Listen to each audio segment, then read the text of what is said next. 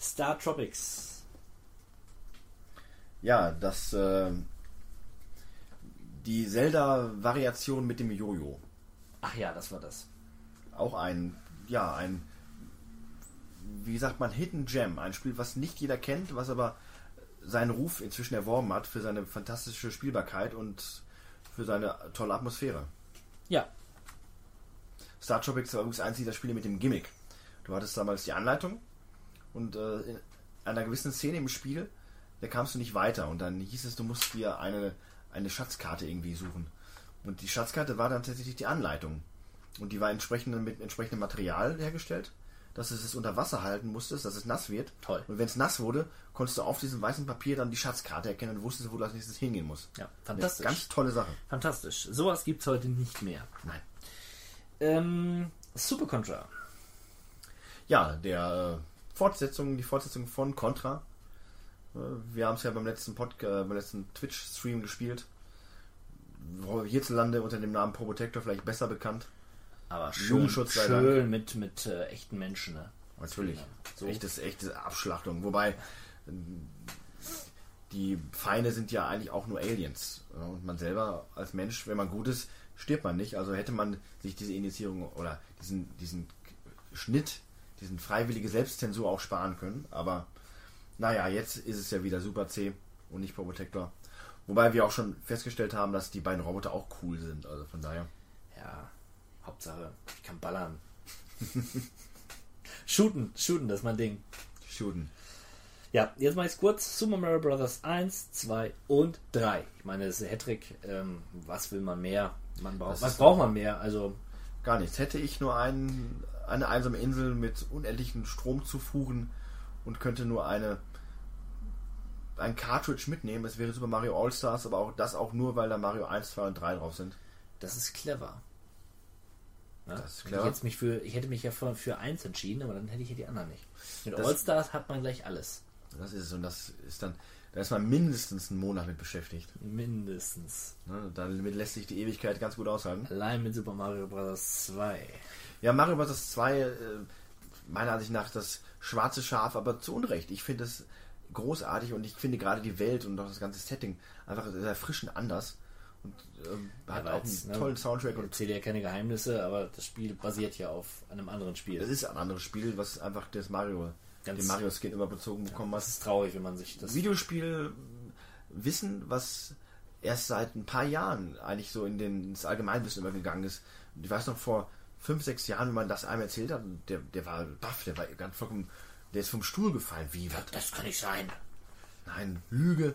Aber das ist halt so eine der interessantesten Sachen, die aber heutzutage dann auch irgendwo doch jeder weiß. Aber- Doki Doki Panik heißt das Doki äh, Doki Panic. Originalspiel. Äh, aber ich weiß noch, als ich es damals gespielt habe, es hat mich nicht wirklich geflasht. Ich habe es zwar honoriert, das ist Super Mario, klar, weil Mario ist cool, aber ähm, mehr auch nicht. Aber Mario 3 war schon oder ist noch. Man muss aber auch äh, bedenken, zu der damaligen Zeit, äh, es war ja vollkommen in Ordnung. Man kannte Super Mario 1 Ding. Ja, ja. mit Bowser.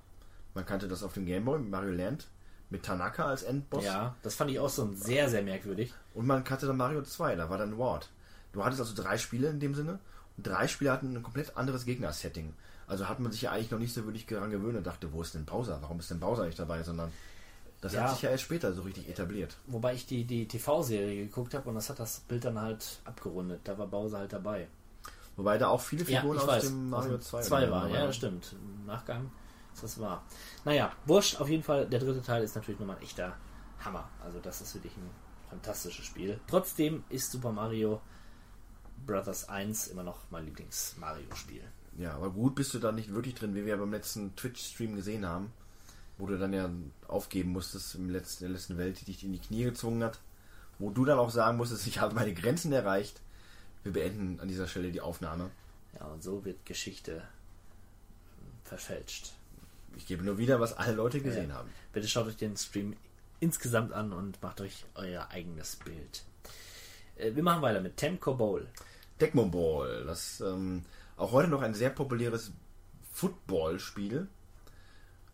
Und gerade im Koop soll es wohl sehr interessant sein. Komm, ey. Es gab ein Spiel, ein Eishockeyspiel, ich komme jetzt gerade nicht drauf auf den Titel. Das Blades of. Steel. Was Blitz of Steel? Haben wir das? Da konnte man sich boxen. Ja, da können das so drei unterschiedliche Charaktere, so einen dicken, so einen mittleren und so einen dünnen. Achso, nee, da weiß ich das nicht. Das war super. Das, war, das hätten sie mit draufnehmen sollen, weil ich habe das geliebt. Ich werde das äh, herausfinden, eruieren fürs nächste Mal.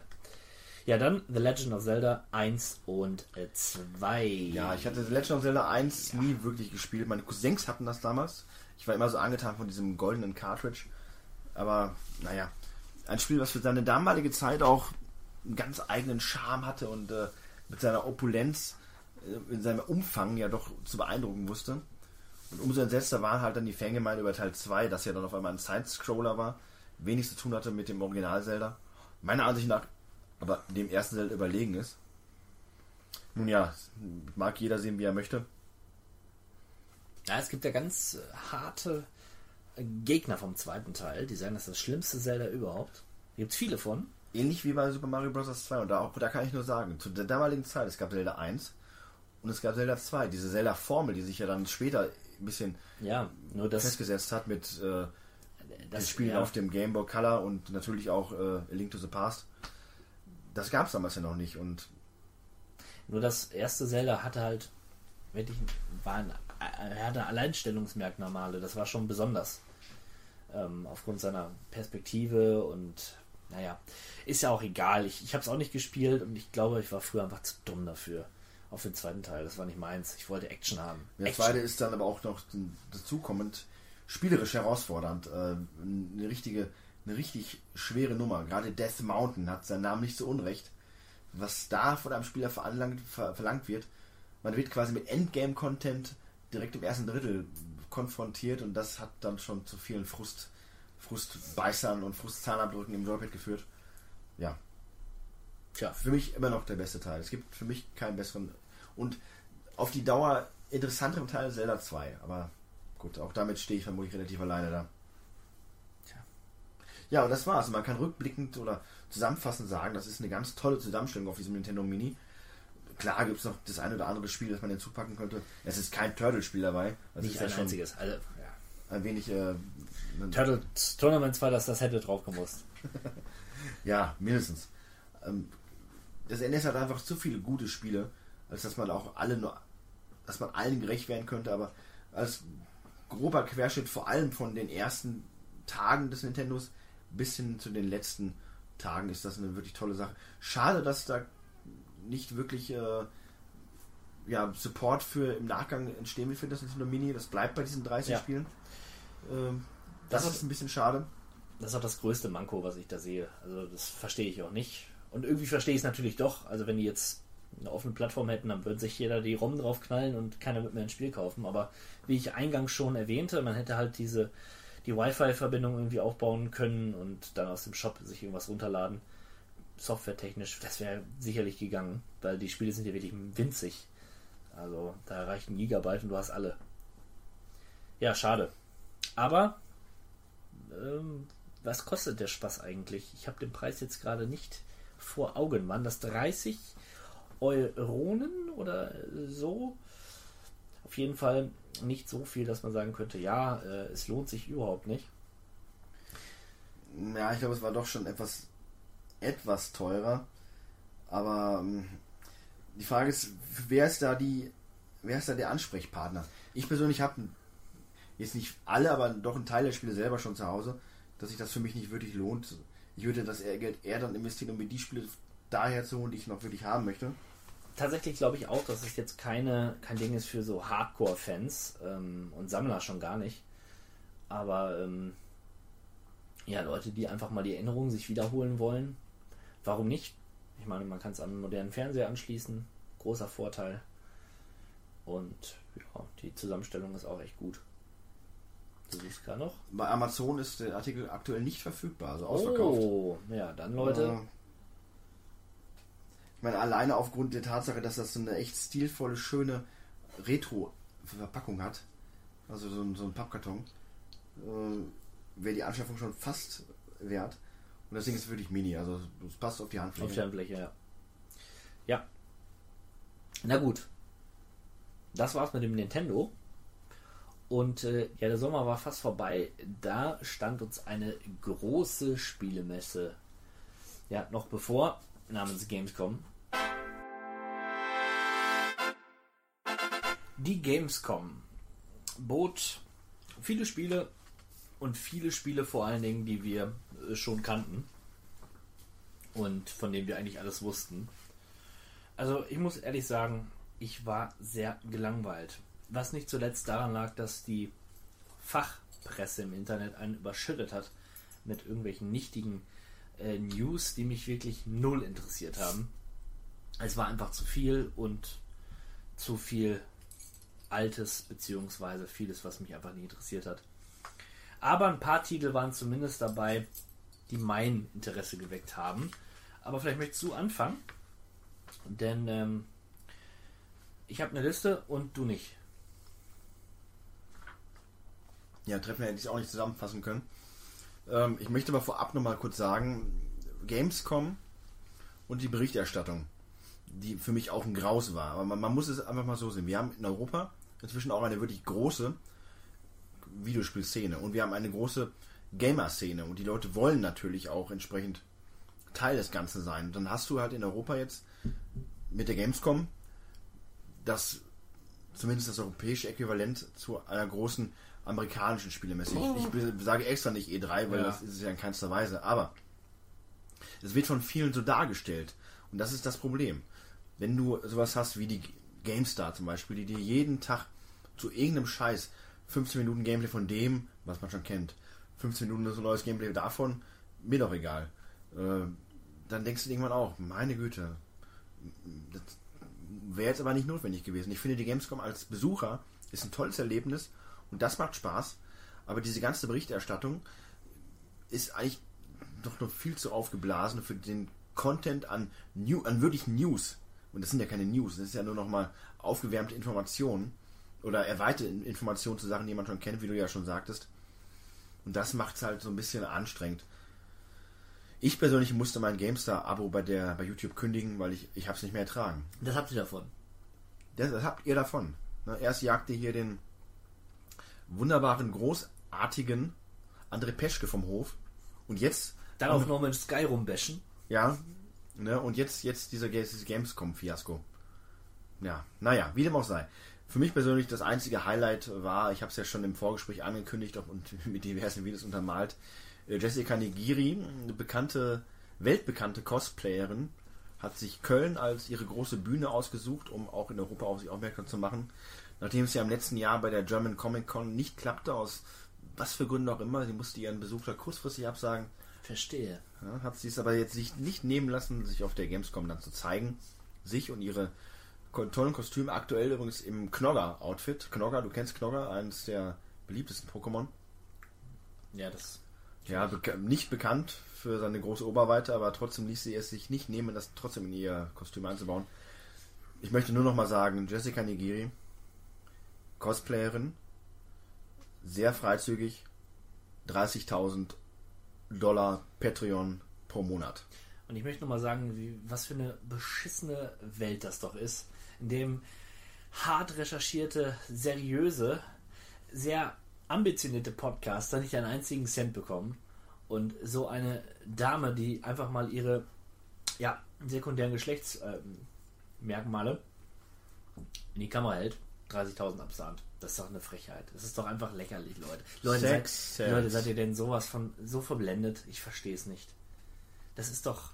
Vor allen Dingen, es gibt eine riesige Welle, äh, ja, die sich über, über ähm, Sexualität und, und, und Gleichberechtigung und so weiter, die sich da ständig für engagieren, äh, Gleichstellung der Frau in Videospielen und dagegen wettern. Und dann kommt so eine Bewegung und verkauft sich so gut. Also das ist doch unglaublich. Es Da bin, bestätigt ich, doch da, alle. da bin ich jetzt aber total konträr. Äh, Und ich finde, das ist schon fast ein Thema für, einen- für einen anderen Zeitpunkt. Ich wiederum sehe das sehr, sehr positiv, was sie da tut.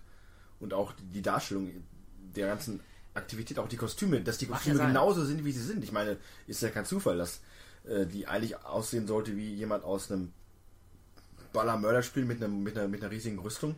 Aber die Rüstung dann an entsprechenden Stellen weggefallen ist. Schon klar. Aber Das- 30.000 Dollar für sowas, für, für angedeutete Pornografie. Ja, Also das ist doch nicht richtig. Ist Aber doch keine Leistung. und auch wenn das ein Klischee ist und ich damit keinem zu nahe treten möchte, aber der geneigte Videospieler, der geneigte heranwachsende, pubertierende Game-Nerd ist ein nahreicher Boden für genau sowas. Man zahlt Geld, man fühlt sich dieser Person dann noch näher, weil man kriegt ja dann persönliche Nachrichten und Vlogs, Ja, die kein anderer aber kriegt. Und hat denn dieser, dieser Nerd, dieser Jung-Nerd, so viel Kohle, dass er das Leben dieser Frau finanzieren kann? was meinst du denn, was diese Jungs heutzutage für Geld rauspulvern für Videospiele, für Pay-to-Win und sonstige Aktivitäten? Ah, okay. Wir als rational uns unser Leben selbst am einer knappen Existenzgrenze finanzierender äh, Mensch können das natürlich nicht so ganz Also ich als. Jugendlicher hatte nicht so viel Geld, so jemanden äh, das Leben zu finanzieren. Also da bin ich vielleicht zu weit weg von der jetzigen Lebenswilligkeit der Jugendlichen. Aber man hatte auch damals noch nicht so wirklich mit den Möglichkeiten. YouTube, Twitch. Nein, Äh, die finanziellen Möglichkeiten hatte ich einfach nicht. Und ich glaube, du Wer weiß, nicht. ob die die heutzutage haben, aber sie machen es trotzdem. Das ist der Unterschied. Hm, Wovon? Die Eltern. Hm, Taschengeld. Naja, man hat ja Ah, Möglichkeiten. Ich brauche brauch 50 Euro. Wie die Kreditkarte ist überzogen, wie wir haben was ist über PayPal Handy abrechnen Wer ist lassen. denn diese. Wie heißt die nochmal? Jessica Nigiri. Jessica Nigiri. Dahok Nigiri. Also man, ich kann ja nicht sagen, dass sie nicht hübsch ist oder dass das nicht äh, ansprechend wirkt. Trotzdem finde ich es einfach nur dämlich. Ich sehe das so ähnlich wie ähm, Um das mal auf Deutsch auszusprechen. Videospiele. Ist das ja auch. Das ist eine Sache, die, die macht Spaß, die schaut man sich gerne an. Aber ich sehe keinen Anreiz dafür, äh, Anreiz dafür, da zu investieren. Wenn mir ein Spiel gefällt, was Free-to-Play ist, spiele ich's, zahle aber kein Geld rein. So, ich kann mir diese Jessica Nigiri auch so angucken und habe keinen kein Mehrwert davon, wenn ich da irgendwie Geld rein investiere. Darum verurteile ich es aber auch nicht. Jeder, der es macht, ist meiner Ansicht nach selber schuld. Dass sie das macht, ist ihr gutes Recht und ich würde es vielleicht auch machen. Ich wollte gerade sagen, also äh, ich will, Leute ich will, ich die will diese anschauen Person gar nicht äh, verunglimpfen, ähm, außer dass ich sage, dass das billig und dümmlich ist, so viel Geld mit so einem Schwachsinn zu machen. Also muss jeder selbst mit seinem Ego klarkommen. Okay, für 30.000 im Monat würde ich vielleicht auch meinen ähm, Bauch zeigen. und dein, dein äh, fluffy ähm, Katzenkostüm anziehen. Also, Leute, wenn wir jetzt den nächsten Patreon-Account haben, dann ja, Paywall. Geht's Ja. ab. 16 Bit 1000 Mario, Euro. Captain M Kissenschlacht. Uhu. Pyjama Party. ja, Paddy. Ja, Ja, wir wollten über die Gamescom reden und haben jetzt wiederum äh, 15 der Hock feindliche Minuten über. Allerdings heißt die Rubrik auch Talk to Me, lieber Dog. Und man kann sie auch überspringen.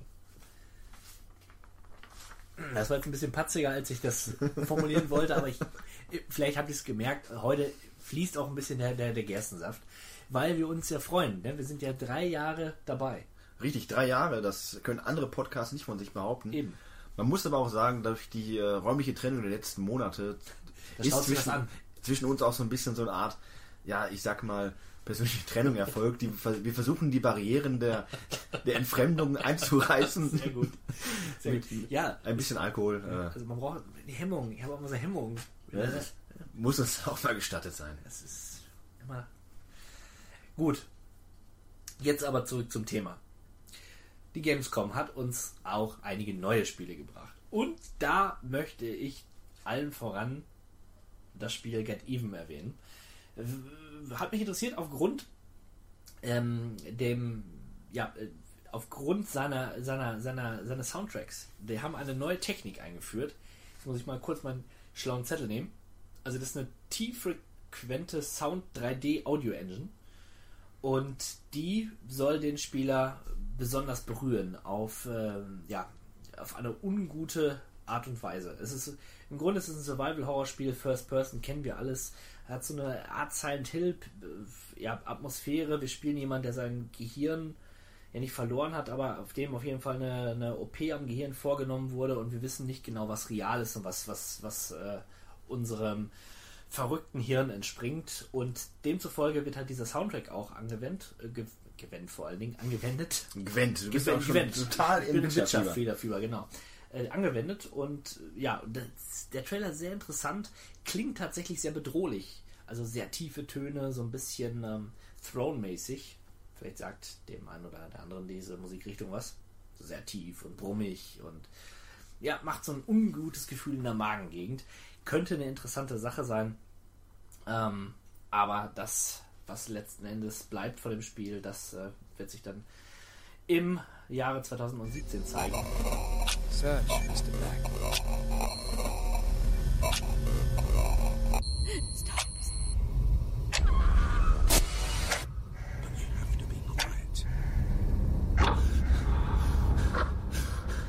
Dann ein, äh, eine Fortsetzung von einem Shooter-Spiel, welches ich vor kurzem erst Let's Played habe und auch erfolgreich abgeschlossen, nämlich Shadow Warrior 2 ist da das Spiel der Stunde. Ähm, der zweite Teil des Reboots. Es war ja früher so ein, ähm, ja, so, so ein Doom-ähnliches äh, ja, Shooter-Spielchen mit Katana-Schwert. Im Grunde ist es das heute immer noch. Transportiert das Ganze in die, in die dritte Dimension, ähm, beziehungsweise in eine, in eine zeitgemäße Grafik. Und Shadow Warrior 2 hat sich ein bisschen an Borderlands orientiert und hat, fügt dementsprechend ein RPG-System ein. Ähm, es gibt Grinding- und Loot-Elemente, es gibt verschiedene Waffen ähm, und die ganzen Levels sind prozedural generiert, teilweise zumindest, in so Versatzstücken. Äh, sehr blutig, sehr lustig auf eine Art, ist so ein bisschen 80er Jahre, auch Hongkong-Kino ist da verarbeitet und jede Menge Gore da zu sehen. Also ich fand den ersten Teil gut, aber viel zu lang. Da sind wir wieder, beim Thema. Ein, ein, guter Shooter darf ruhig fünf Stunden gehen und dann vorbei sein. Bei Shadow Warrior hätten es auch drei getan, aber ich glaube, ich habe um die 15 Stunden gespielt, was definitiv zu viel war. Ähm, vielleicht ist der zweite Teil ein bisschen zumindest abwechslungsreicher. Dann Überraschung, Überraschung. Ich äh, bin großer The Crew-Fan, das werde ich ja nicht müde zu betonen.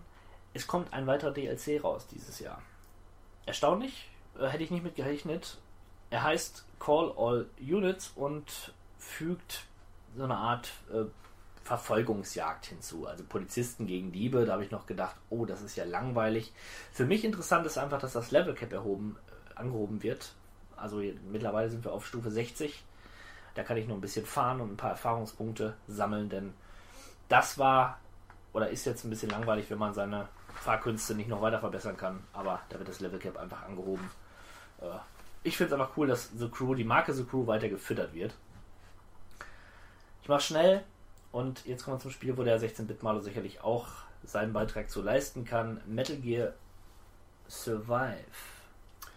Ja, das erste Spiel von Konami ohne Hideo Kojima. Und wie nicht anders zu erwarten, bei Konami oder auch bei allen anderen Publishern ist es ein Koop-Spiel. Vier Spieler gleichzeitig in der Metal Gear Solid 5 Welt können da Metal Gear-artige Abenteuer erleben. Wenn du das erzählst, das klingt einfach furchtbar, oder? Ja. Das klingt so furchtbar. Ja, das ist halt. Es, es, klingt furchtbar. Es klingt wie etwas, was man eigentlich nicht möchte. Es klingt wie etwas, was man beim Hauptspiel als Bonus, wenn man es durchgespielt hat, vielleicht als nee. Spaß nebenbei nochmal machen könnte. Aber nein, das ist halt, naja. Man muss die Metal Gear Kuh melken, solange sie noch melkbar ist. Und das ist, wird recht schnell äh, nicht mehr der Fall sein, denn, naja. Ja, naja. Ich möchte aber noch eine kurze Sache anmerken, zu Sachen, die mir gefallen haben. Und ähm, das ist eigentlich nur eine Sache bei der Gamescom. Tekken, Tekken 7, das ist bei der E3 so ein bisschen untergegangen und eine Sache, die ich vor ein paar Jahren hier auch im Podcast schon erwähnt habe, als wir über Mortal Kombat 10 gesprochen haben oder, oder 9. Das Mortal Kombat Remake Reboot seinerzeit.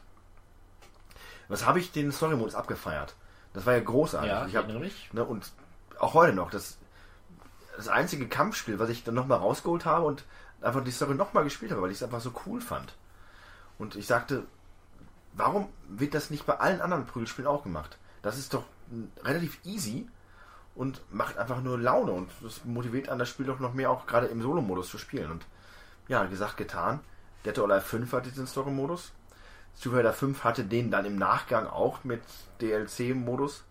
Und Tekken 7 wird jetzt endlich auch einen durchgehenden Story-Modus auch haben.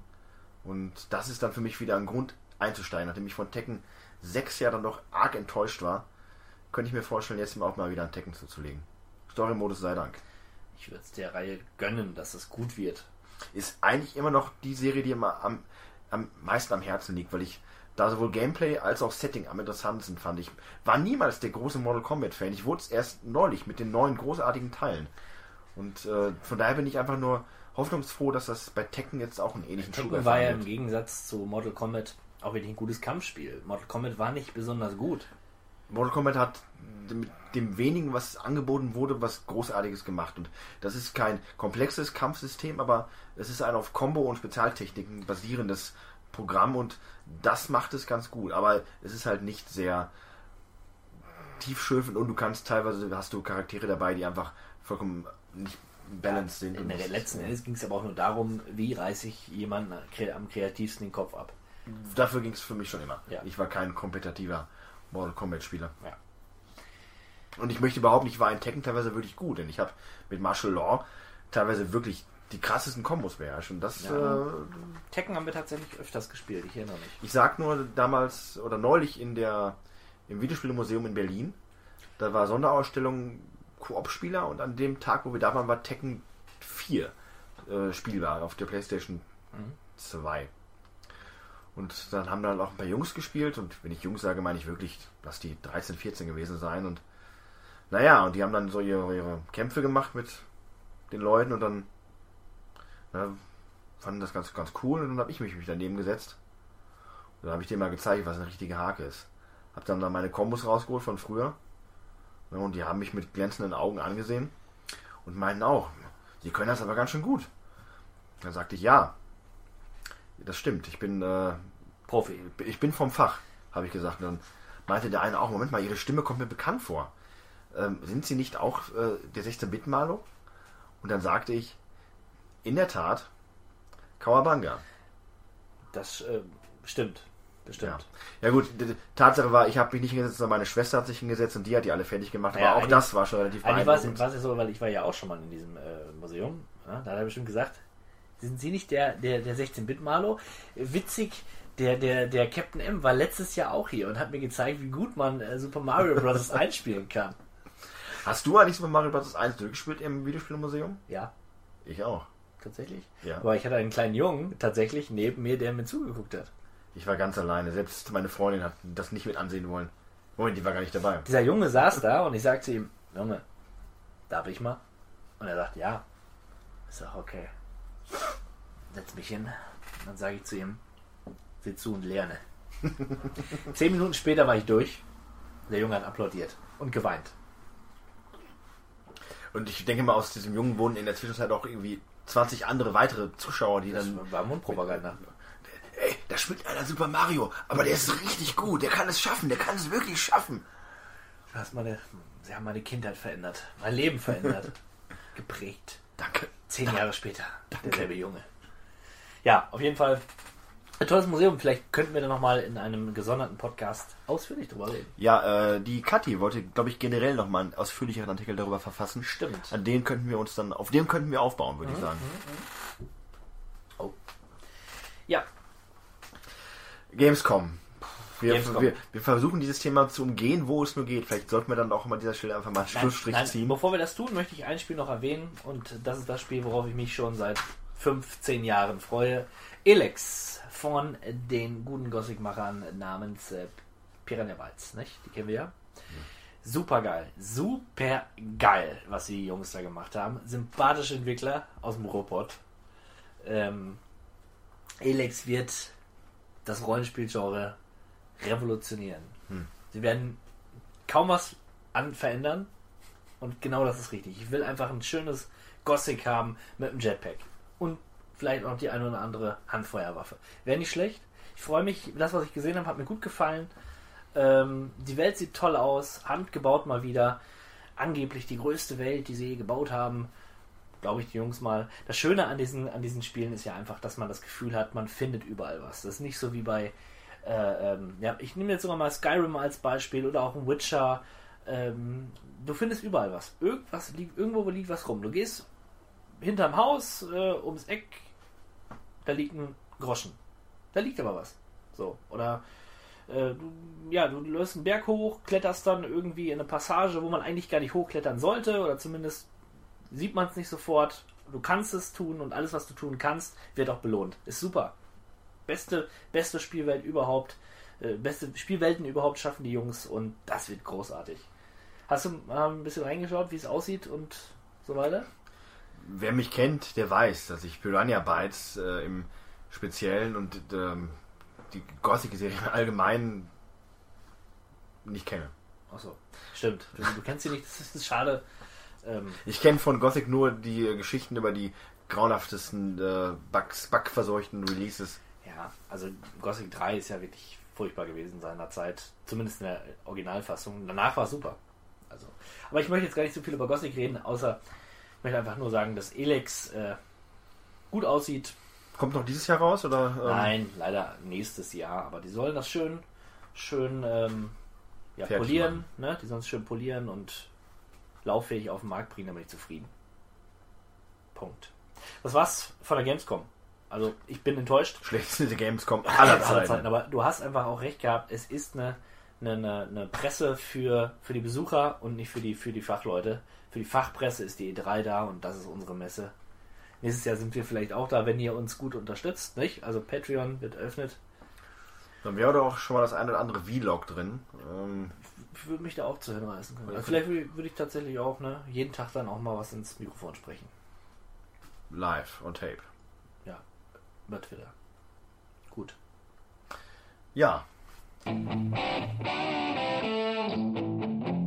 So, äh, Freundinnen der Sonne, jetzt ist es soweit. Das große Gewinnspiel äh, startet jetzt.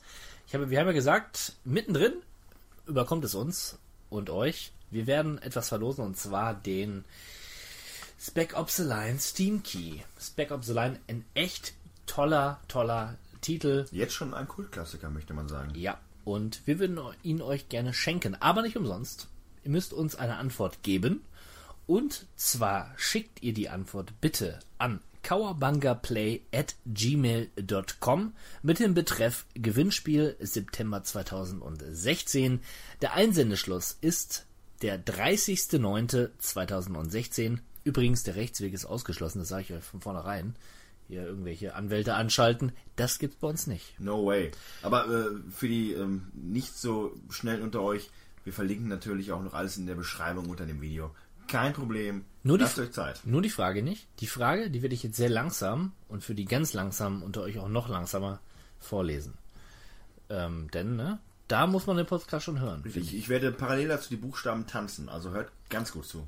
Also, jetzt aufgepasst. Frage. Welcher Roman hatte den größten Einfluss auf die Geschichte von Spec Ops The Line? Englischer oder deutscher Titel ist mir da völlig egal. Ich lese nochmal die Frage vor. Welcher Roman hatte den größten Einfluss auf die Geschichte von Spec Ops The Line?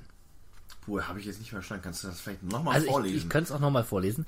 Welcher Roman hatte den größten Einfluss auf die Geschichte von Spec Ops The Line? Jetzt mal von hinten nach vorne. Line the Obspec vom... Das, Das, reicht, ist, das, danke. das, danke, das danke. fand ich witzig. Tut mir leid, Leute. Er hat mich dazu angestiftet. Äh, äh, Entschuldigung, ne? ich, Ja. das, mir ich leid. das. Ähm, übrigens, das Ganze geht an Kawabangaplay at gmail.com. Kawabangaplay at gmail.com. Kehren zurück. Zurück in die Vergangenheit. Und da sind wir wieder, zurückgekehrt im wunderbaren Jahre 2002. Einige einleitende Worte hört ihr jetzt von dem 16-Bit-Malo. Bühne frei. Bitte. Ja, Bühne frei. Ob das Jahr 2002 so toll war bei den Ereignissen, die da stattgefunden haben, hm, das bleibt jedem selbst überlassen. Äh, der Euro wurde eingeführt und ähm, dass das Unwort des Jahres Teuro war, lässt ja auch schon über so eine gewisse wirtschaftliche Verzweiflung äh, blicken, würde ich mal sagen. Aber die schönen Sachen sind ja immer noch die Widmungen des Jahres und da darf man auf keinen Fall vergessen, dass der Fisch des Jahres in diesem Jahr die Quappe war. Eklig. Die Quappe. Schmeckt widerlich. Ich weiß nicht mal, was eine Quappe ist. Ich auch nicht, aber Das Gemüse des Jahres ist der Flaschenkürbis, bekannt aus Funk und Fern. Ne, und äh, das Haustier des Jahres, das halte ich fest, Anglerrind alter Zuchtrichtung. ach komm. Nein, der alten Zuchtrichtung. Der neuen Zuchtrichtung, Also, das ist schon oldschool. Das ist bei den, beim bei den alten Rindern, das ist, äh, ne, darum geht's. Ja, darüber hinaus, ähm, Freunde des Kinos ähm, haben diesen Tag oder dieses Jahr immer noch hoch angerechnet und äh, hoch frohlockend in ihren Herzen tragen, denn Emma Schweiger wurde äh, geboren. Tochter von Till Schweiger, Ah, Star aus solchen Filmen wie ein, Emma. ein Ohrküken und äh, ja, mehr weiß ich gar nicht. Interessant ist aber auch noch zu wissen, es ist äh, im chinesischen Kalender das Jahr der Metallschlange, was meiner Ansicht nach ein cooler Titel wäre für ein Videospiel oder ein Heavy Metal Album. Und ähm, tatsächlich darf man auch nicht vergessen zu erwähnen, im buddhistischen Kalender sind wir schon im Jahr 2500. Das stimmt. Also bereit für die erste Marsreise? Gut. Wer weiß. Solange dort keine mutierten Küchenschaben auf uns warten, bin ich zu allem bereit.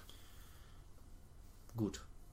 Ähm, Furchtbares Jahr. das hört sich erstmal Traurig Nicht- an. nicht so schön an. Nein, das, nicht so schön an. mir, mir lag es auch diesmal ein bisschen mehr daran, so eine Art, äh, eine Art Dystopie zu zeichnen von einer Welt, in der wir damals gelebt haben, in der wir nicht viel hatten, außer Trauer, Verzweiflung. Finanzkrise, aber vielleicht gute Spiele, die uns da ein bisschen aus unserem tristen Alltag gerettet haben. Da will ich doch mal genauer äh, hinschauen. Und äh, gemäß unserer Tradition werden wir uns von Genre zu Genre hangeln. Und den Anfang, den macht immer noch das Jump'n'Run-Genre. das gute Laune-Genre, sagt Das ist immer auch. das Genre, was wirklich am positivsten äh, wegkommt in der Regel. Äh, Ratchet und Clank.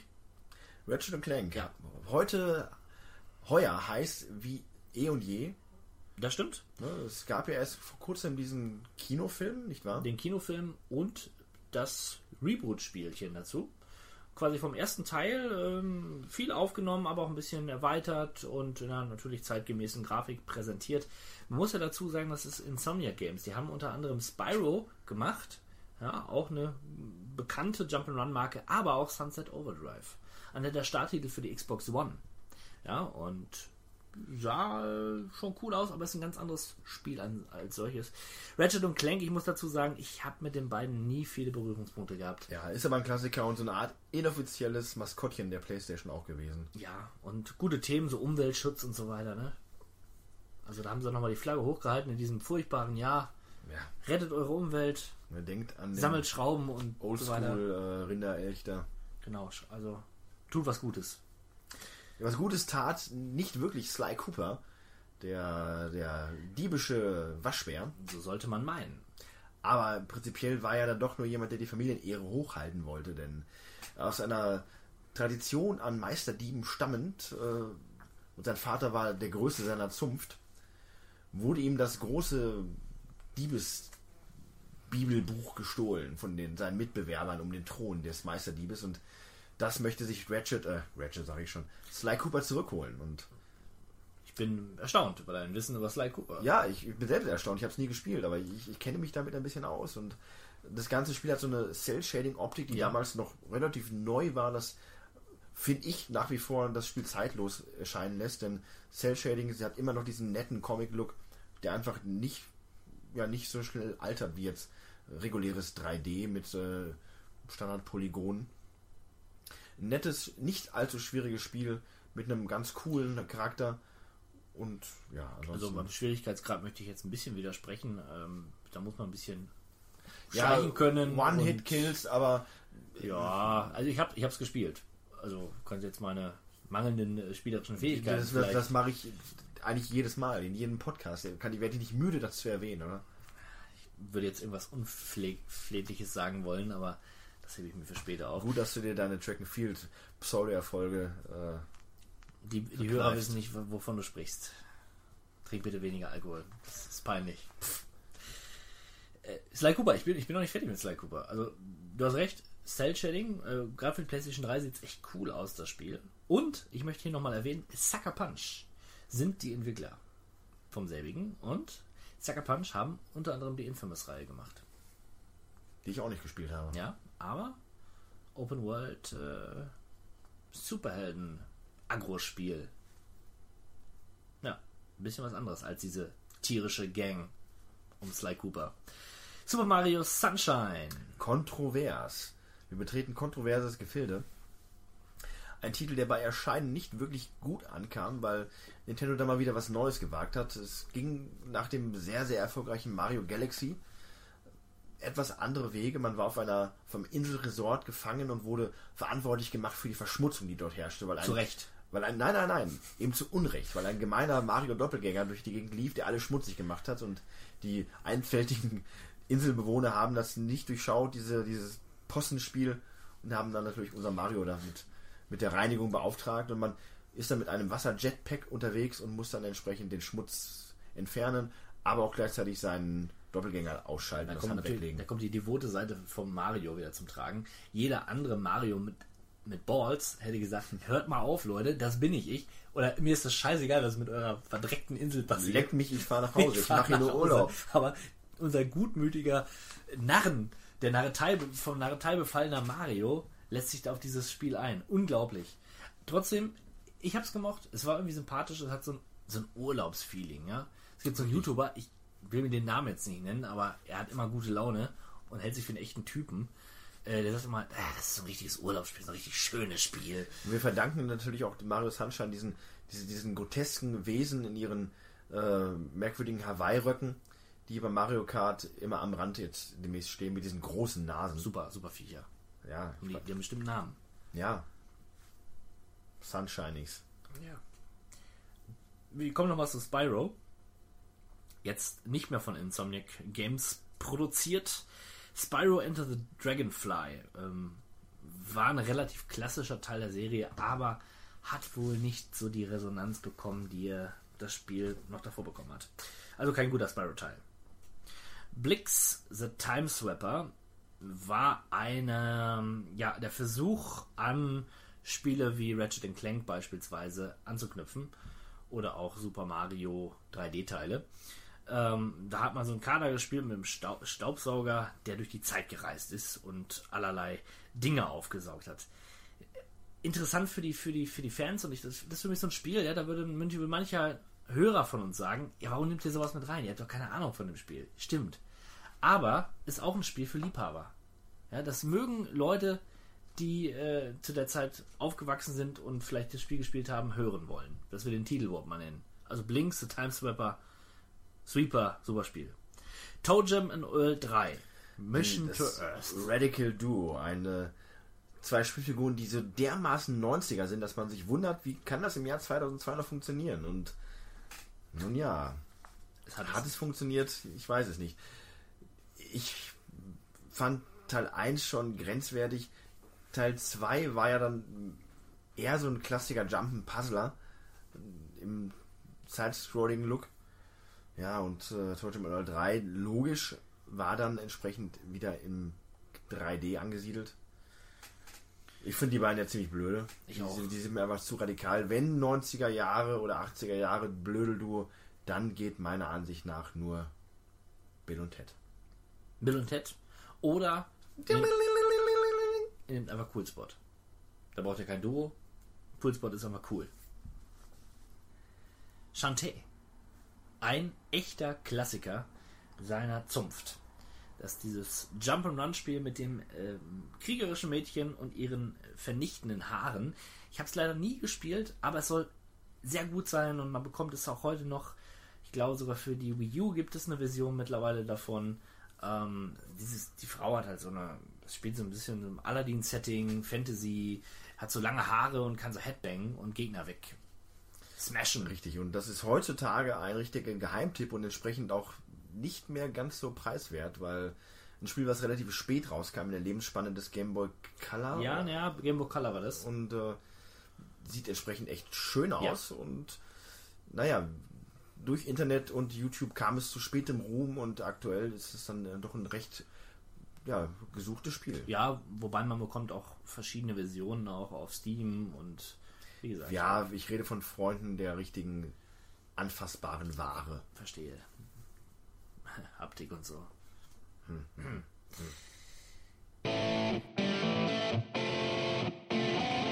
Und wir kommen zu den Action-Adventuren.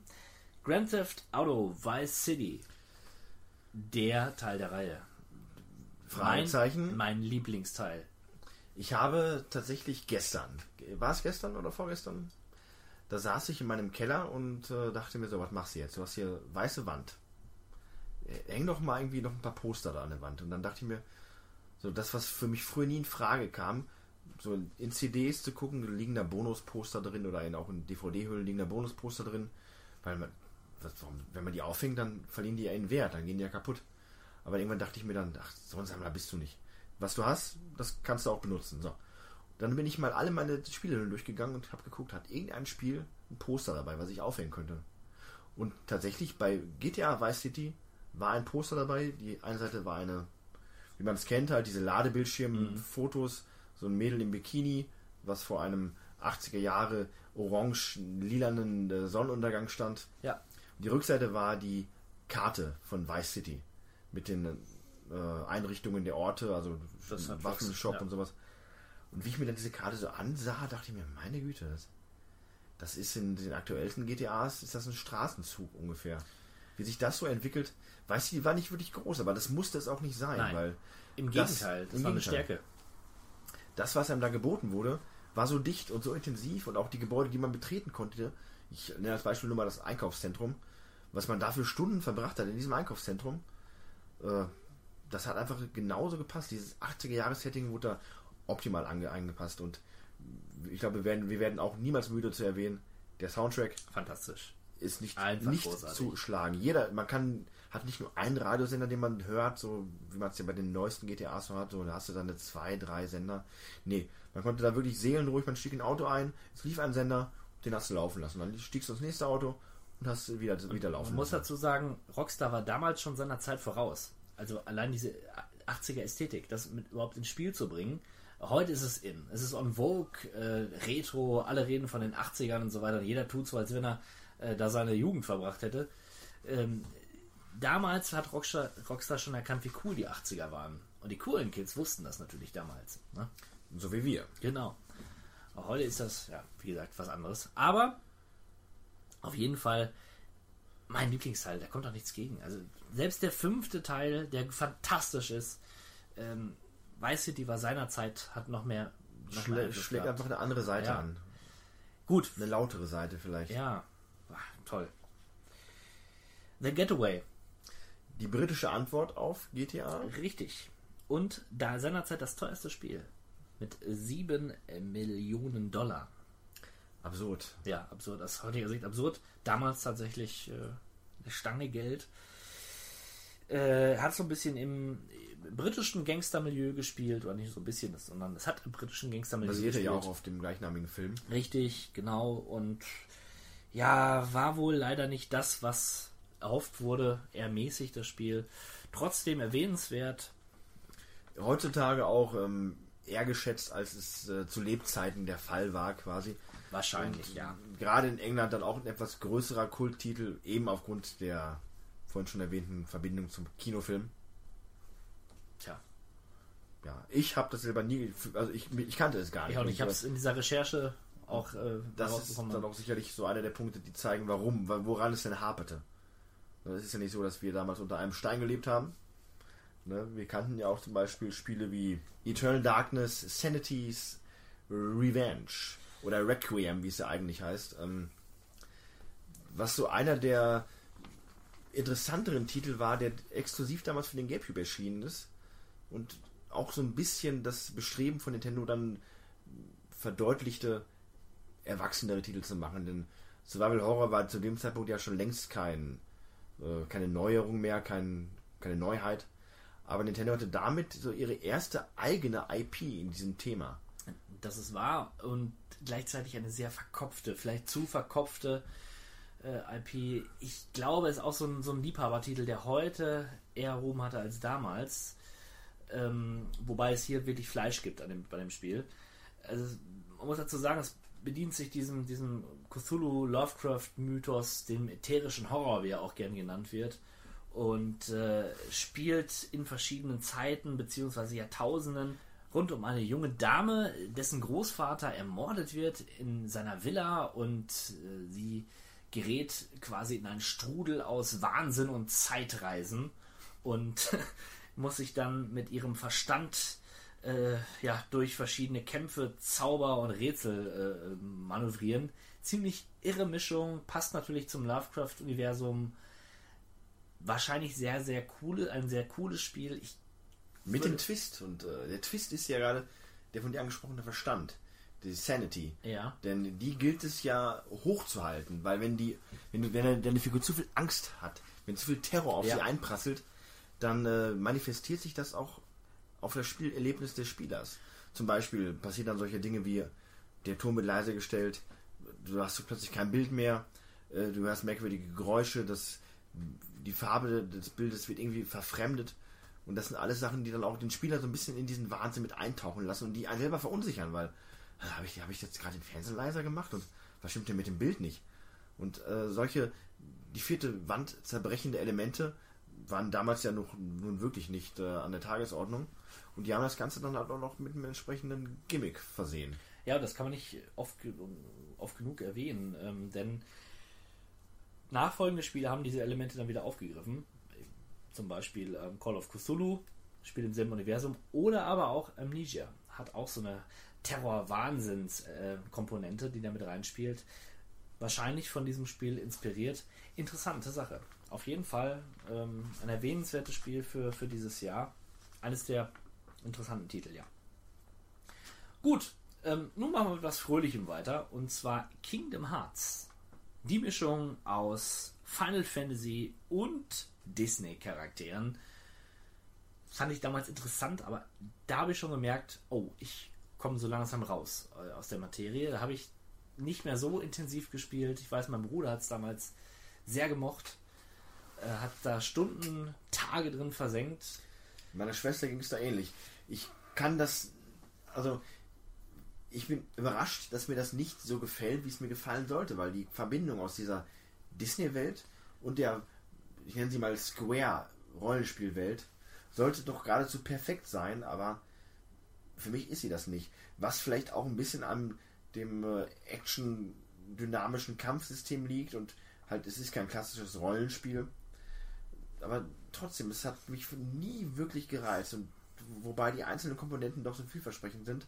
Und hat eine riesige Fangemeinde und die wartet ja schon seit Jahren auf eine richtige Fortsetzung. Es gab immer diese Remakes und Remasters und diese merkwürdigen Handheld-Spin-Offs und nicht Fisch und nicht Fleisch und äh, wie man so schön sagt. Das sagt man so, ja. Ja, so sagt man das. Und ähm, naja, demnach, wenn denn demnächst mal wirklich Teil 3, glaube ich, dann angekündigt wird, dann werden aber auch ein paar, äh, wie sagt man, Höschen feucht werden. Das ist wohl wahr. So sagt man das auch. Ja.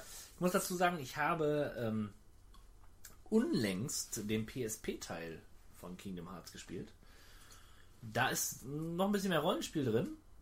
Und der ist gar nicht so schlecht, muss ich sagen. Ähm, nur mal so viel dazu. Die, Fan- die Disney-Welten sind echt nett designt.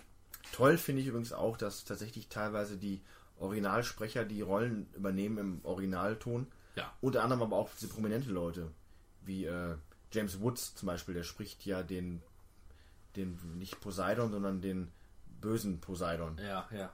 Den, den, also den bösen. Ne, Quatsch. Hades. Ha- Der spricht Hades. Und das finde ich ja ziemlich cool, dass selbst bei solchen Details nicht an Kosten und Mühen gespart wird, um das entsprechende authentische Feeling rüberzubringen.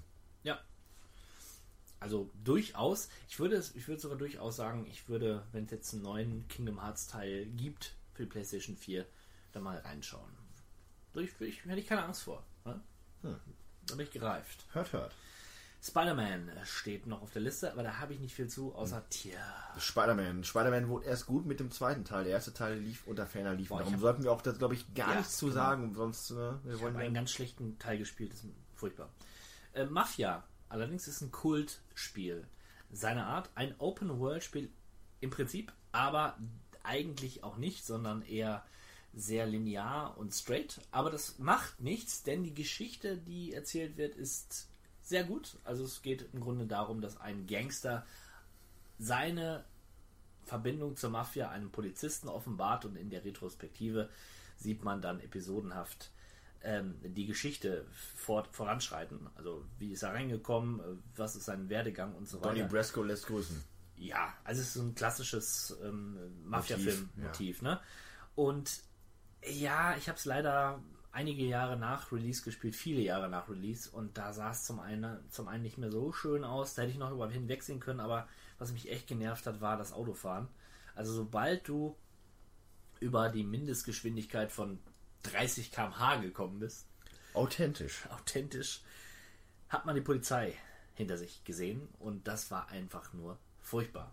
Ich habe es auch gespielt bis zu einem gewissen Rennen. In dem Halt der Geschichte muss man so ein Rennen fahren mit ja auch sehr authentischen Rennwagen und das war dermaßen schwer. Das habe ich leider nicht geschafft. Ich bin nicht der Einzige, ich habe mich da im Internet schlau gemacht. Das hat mich ein bisschen getröstet. Äh, das ist wirklich schwer. Im Forum, Forum für Rentner und äh, Ja, Joypad-Legastheniker. vor allen Dingen für Gichtgeschädigte. Ja. Ja, ja, was hast du jetzt, hä? Ja, Leute. Das hast du da, aber da, er nicht. eingezahlt. Da habe ich nicht mehr gelacht. Gut, Splinter Cell. Ja, auch darüber haben wir oft gesprochen. Die Splinter Cell-Reihe im Allgemeinen bis heute hin langlebig und äh, sich immer wieder neu erfindend. Ich kann es nicht leiden.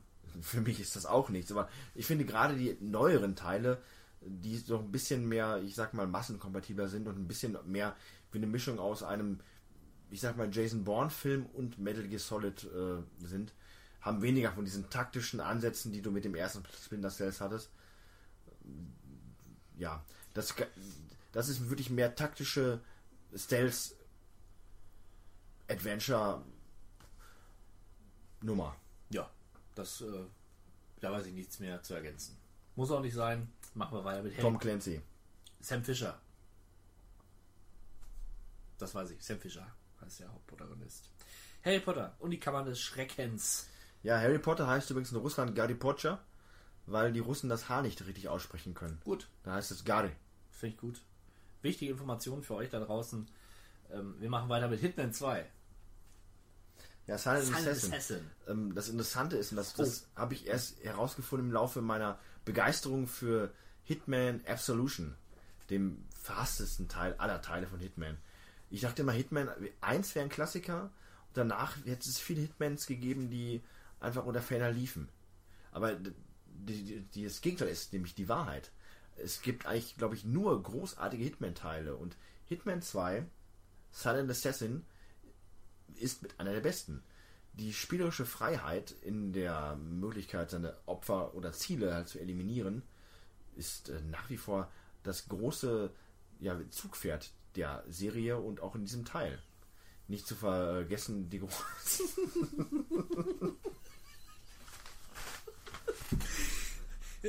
Fahre bitte fort. Das hast du sehr schön treffend formuliert.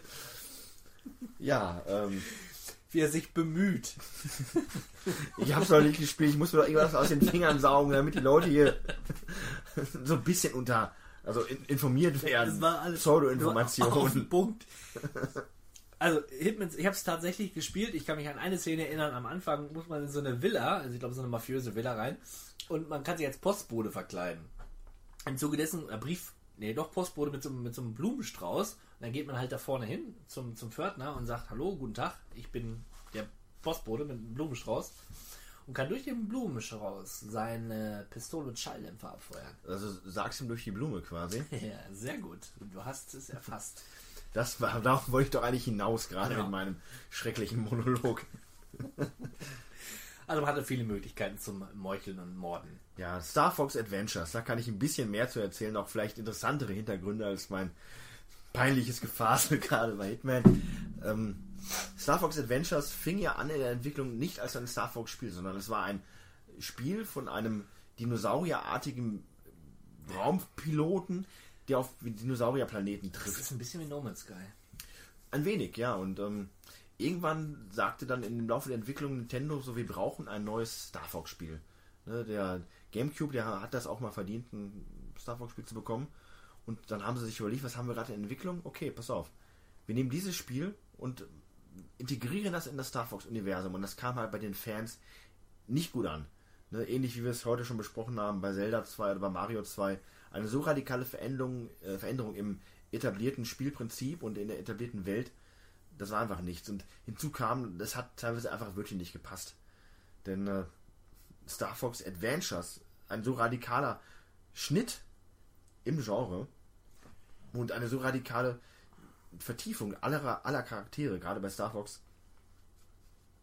ist halt grenzwertig und entsprechend war das dann auch so das schwarze Schaf. Es hatte seine Liebhaber, aber letzten Endes war es halt, so wie es klingt, ein Adventure, ein Sto storygetriebenes ähm, Abenteuerspiel mit Fluganlagen natürlich, aber tatsächlich waren dann doch mehr andere Elemente im Vordergrund. Also ich weiß, habe ich es bei dir gespielt oder bei unserem alten Freund äh, ähm, Genie?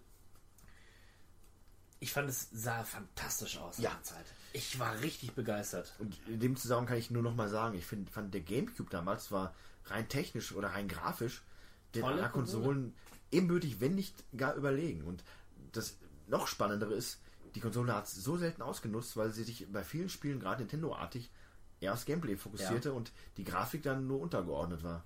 Ja, es gibt so zwei, drei Beispiele dafür, was die Konsole eigentlich Also ich kann. mag aber- den Gamecube als solchen Ja. heutzutage die letzte richtige Spielekonsole. Ich muss auch sagen, der Unterschied zwischen GameCube und Wii, wenn, die, wenn der GameCube richtig aufgedreht hat, ist nicht so groß. Also, das ist schon toll, echt eine tolle Konsole. Die Hardware ist nicht, aber der Ansatz war natürlich ein ganz anderer. ja, ja, natürlich, aber so von der reinen optischen Leistung her, grafischen Leistung, ja, gute Konsole. Äh, Blood Rain. Ein Action-Adventure, wo wir eine Heldin äh, spielen, eine, einen sogenannten Dehampir. Oder Damphir. Bitte, wie, wie sprichst du das aus? Damphir. Dampfir. Damphir. Was habe ich gesagt? Dehampir. Dehampir äh, klingt noch professioneller. Dampfir. Natürlich Dampfir, also eine Mischung aus Vampir und Mensch. Ähm, ja, und dann hat sie so eine Art John Sinclair-artige Gesinnung. Sie möchte alle Dämonen und Vampire töten. Ein sehr blutiges Spiel, ein stark geschnittenes Spiel. Ich möchte jetzt nicht, nicht, zu weit, möchte nicht zu weit aus dem Fenster lehnen und sagen, dass, es- dass es auf dem Index steht. Könnte aber sein. Stand ist damals. Ja, ja. In der Tat. Ähm, Blood Rain hat ja dann auch so ein bisschen dieses, ähm, ich nenne es mal Hm. Tomb Raider Extreme ausgelöst. Dieses weibliche Heldin extrem ähm, Sexualisiert. sexualisiert, aber auch extrem mächtig in ihrer und äh, maskulin auftreten in ihrer Erscheinung als dominantes Wesen. Überfrau. Die Überfrau. Genau. Hat ja dann auch, ähm, wurde ja auch entsprechend gewürdigt in einem großartigen Uwe Boll-Film, Blood Rain, äh, der dann, glaube ich, auch vier Fortsetzungen erhalten hat inzwischen. Blood Rain 1 war noch äh, einer der besser besetzten Filme. Ich glaube, mit Udo Kier, mit, äh, mit, äh, wie heißt er nochmal? Mickey Rourke, wenn ich mich nicht täusche, spielt er sogar mit. Also eine ganz, ganz heiße Besetzung. Also Ja. da war schon der ein oder andere Prominente dabei. Ah, der Gandhi-Darsteller, wie heißt er nochmal? Der auch bei Iron Man 3 dabei war und den Mandarin gespielt hat. Der immer solche. Nun, Leicht- wir sind ja kein Filmpodcast. Ja, aber das, das muss auch mal gesagt sein.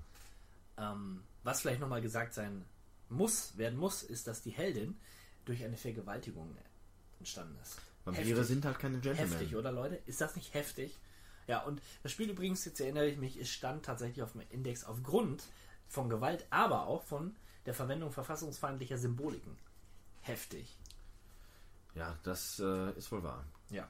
Ne? Also wenn Vampire nicht so schlimm genug wären, waren es auch noch Vampir-Nazis. Äh, Das haben sie letztens aus dem Steam Store entfernt. Ich war einer der wenigen Leute, die es im Vorfeld erworben haben. angemahnt haben. An, erst erworben und dann angemahnt. Leider lief das Spiel, läuft das Spiel bei mir nicht. Komisch. Typisch Steam mal wieder. Bei so alten Spielen macht es manchmal Probleme. Blood anderes Rain wäre aber übrigens meiner Ansicht nach ein tolles Spiel für ein richtiges Ja. High-End-Remake. Das, das stimmt. Da könnte ich, ich sehe da Potenzial drin, gerade in der heutigen Zeit, mit einer vernünftigen Pulp-Story, also schon mit einer schönen schrottigen Klischee-Story, aber entsprechend aufgem aufgemotzt. Ja. Schöne Sache.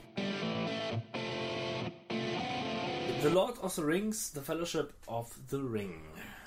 Ja, ähm, das ist der einzige Titel, der seinerzeit erschienen ist und das nicht unter der eisernen Hand von EA.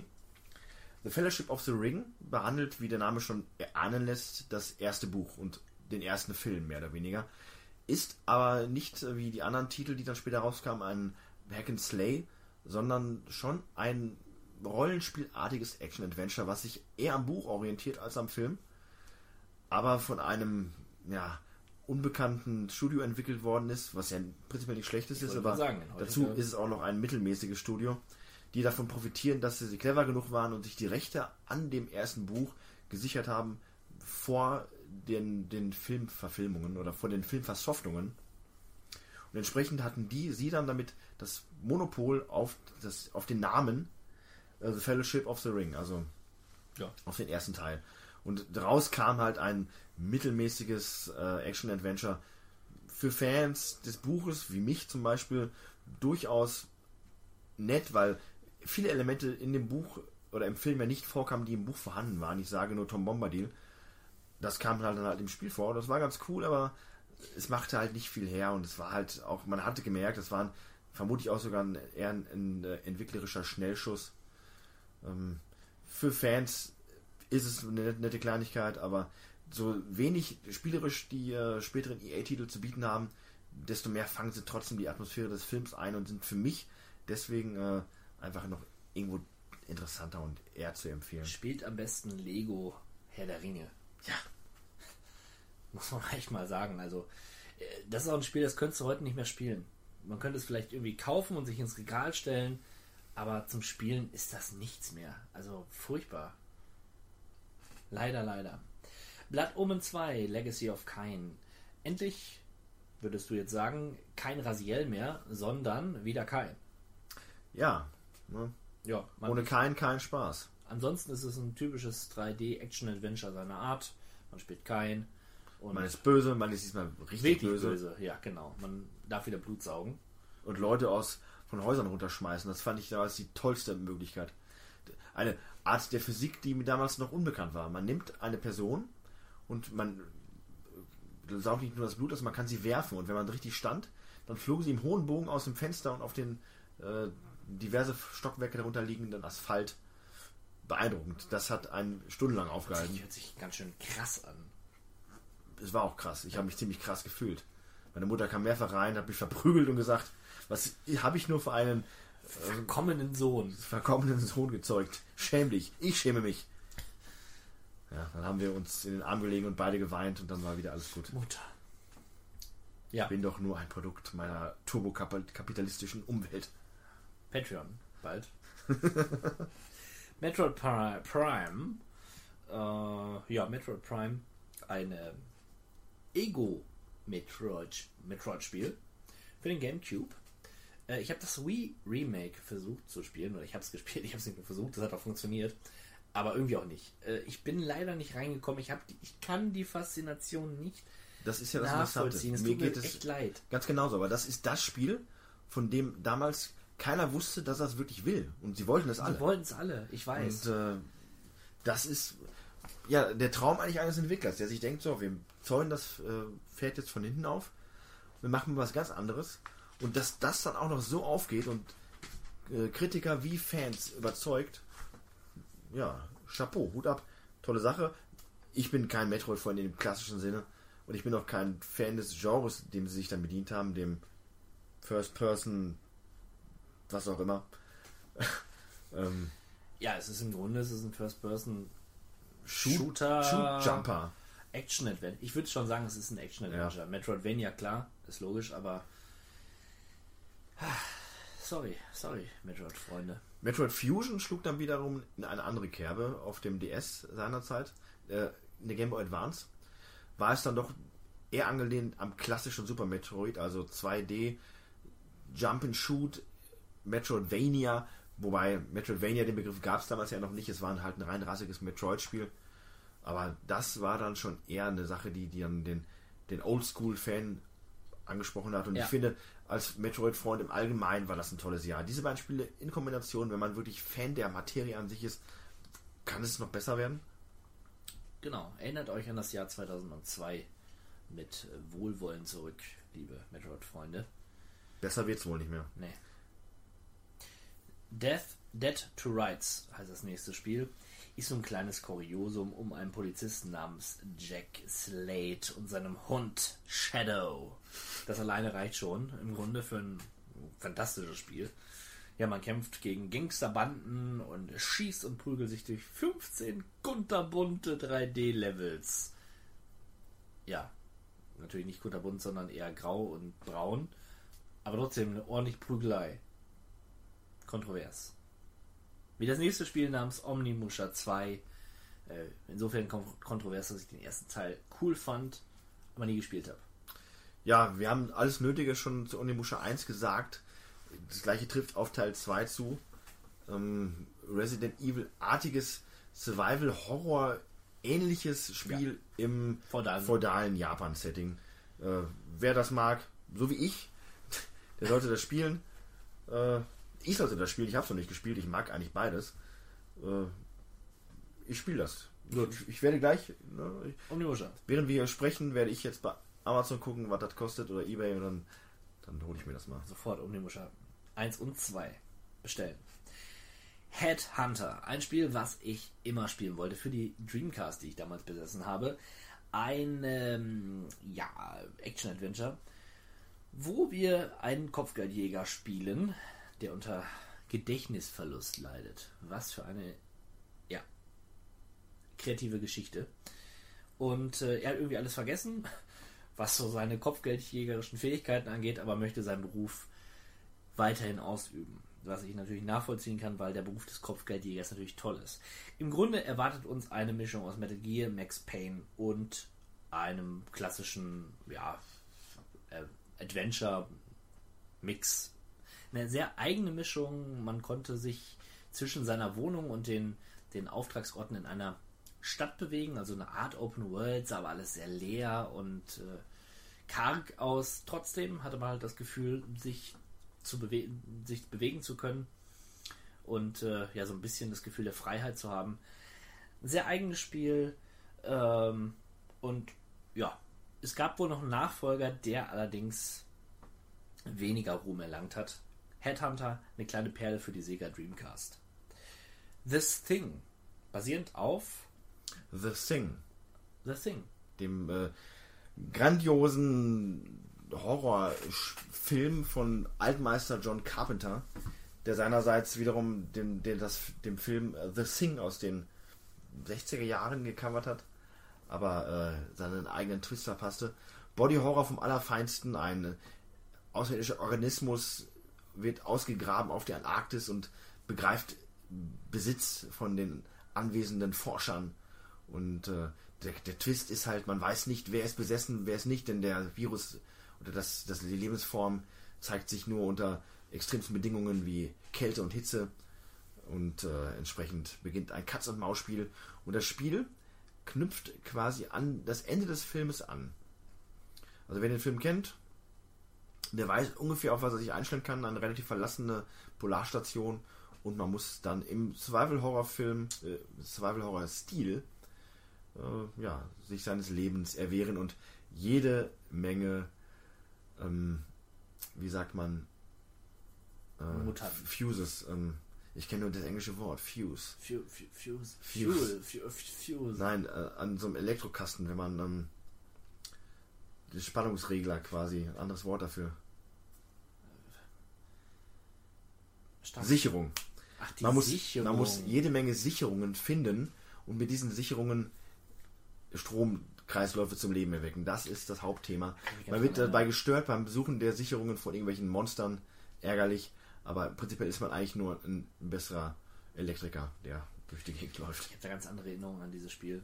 Ähm, ich weiß noch, man hatte, man lief im Team herum und man konnte den Mitgliedern irgendwelche Items geben und je nachdem, was du denen so gegeben hast, haben die sich gefreut und du hast Sympathien geschaffen und die haben dir dann mehr geholfen. Äh, ich meine noch zu wissen oder mich zu erinnern, dass es ein ganz gutes Spiel war, weil es so ein bisschen den Ekel auch ähm, transportierte. Dead Space hat es natürlich nachher viel, viel besser gemacht, muss man klar sagen. Aber als reine Filmfortsetzung meinetwegen war das ein ganz solides Spiel. Erstaunlicherweise. Ähm, außerdem ein cooler Film. Schaut den Film. Ein großartiger Film. Auch, vor allem das Remake. Fantastisch. Aber nicht das Remake nee, des nee, nee, Remakes. genau, nicht das Remake des Remakes. Das ist nämlich nicht gut. Der 80er. Hail to the 80s. Ja. The Mark of a Cree. Kenne ich nicht. Ja, das ist so ein, so ein ähm, Prügler, würde ich mal sagen. Ähm, man spielt so einen relativ, nicht nur einen relativ, sondern einen hünenhaften Krieger namens Kree, der ähm, sich durch so eine comicartige Welt schnetzelt, muss man wirklich sagen. Also es ist prinzipiell ein Hack-and-Slay-Spiel.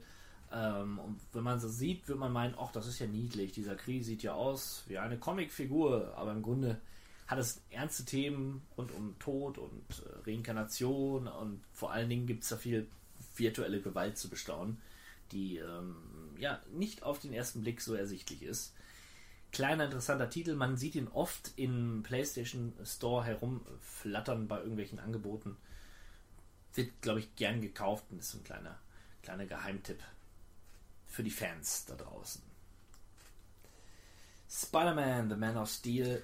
Oder auch Superman, The Man of Oh, Steel. wow, wow, wow. Wobei Spider-Man vielleicht auch gewisse stahlartige Eigenschaften vorzuweisen hat. Interessant ist The Man of Steel ähm, zehn Jahre ungefähr vor dem Kinofilm The Man of Steel. Aber beides basiert natürlich auf dem Comic, auf dem Comic-Strip.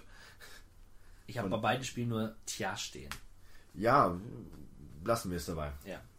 Zum nächsten Spiel kann ich ein bisschen was erzählen. The Legend of Zelda The Wind Waker.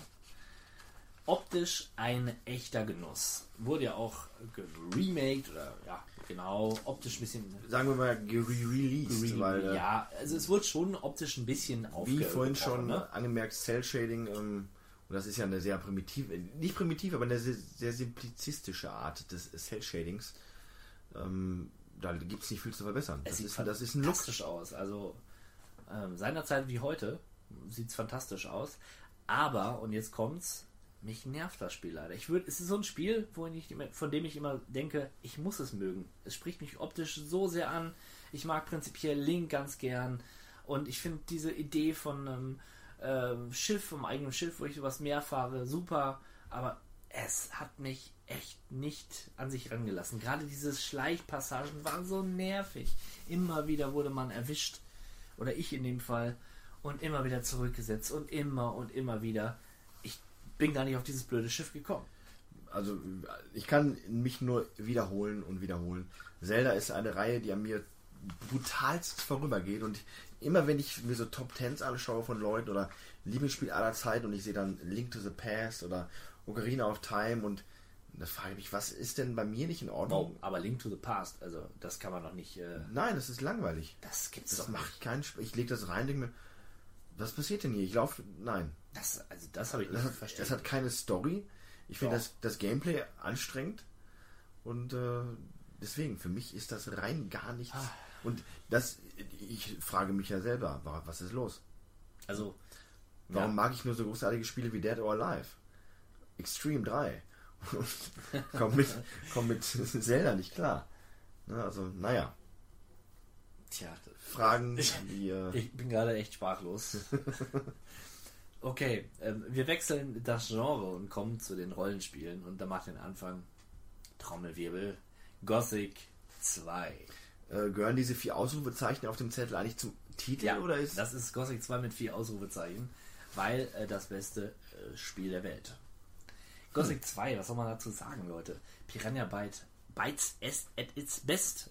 Das Spiel macht so viel Spaß von dieser ersten verdammten Minute, wo man ru- durch, die- durch die Welt stapft und losgeht und überall hinlaufen kann, wo man möchte, aber doch immer da auf die Fresse bekommt, wo man nicht hingehen soll.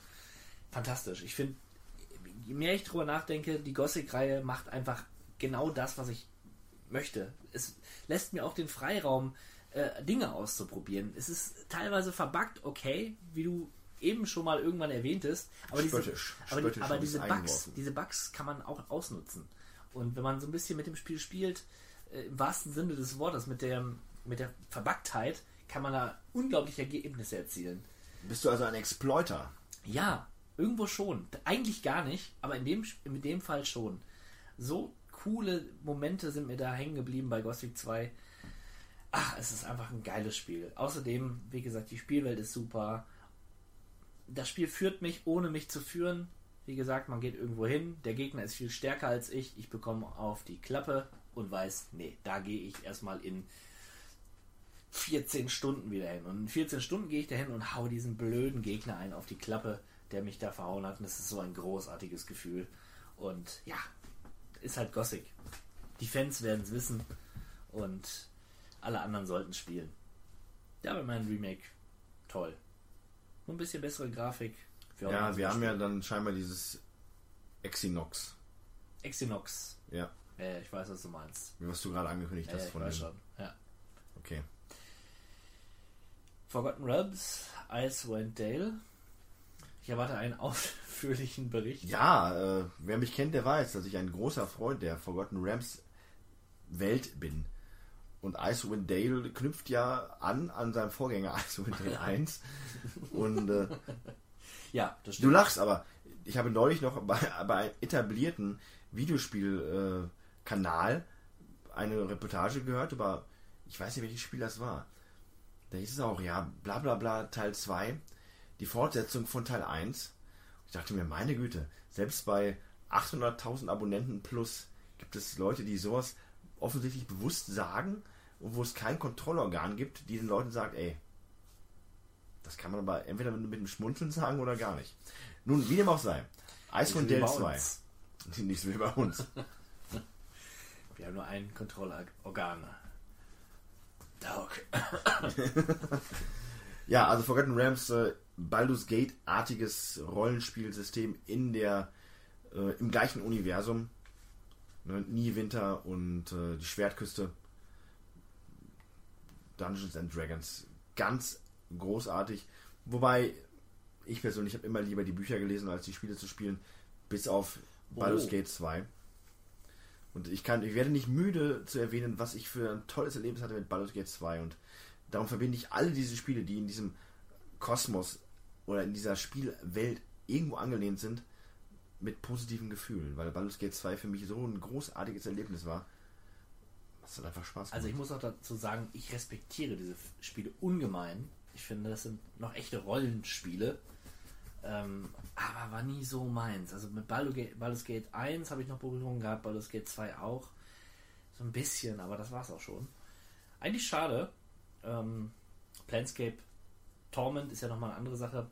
Aber jetzt fällt mir dieser eine Titel nicht an, die, Pillars of Eternity. ja, das Genau. sind Spiele, die haben eine richtig coole Story. Planescape Und Torment ist für mich auch eher ein äh, Adventure, das wollte ich gar nicht erwähnen, sondern Die- ich meinte eher Pillars of Eternity. Ja. die Spiele sind großartig und ohne sie jetzt in ihrer Intensität gespielt zu haben, möchte ich doch behaupten, dass sich das Ganze eher auf die Erfahrung und auf das ähm, auf die Story so einlässt, Ja, wo, ist doch- wogegen ich finde, dass bei Baldur's Gate 2 im Speziellen, das war ein wirkliches Rollenspiel. Ich war die Figur, die ich gesteuert habe. Ich war in dieser Welt.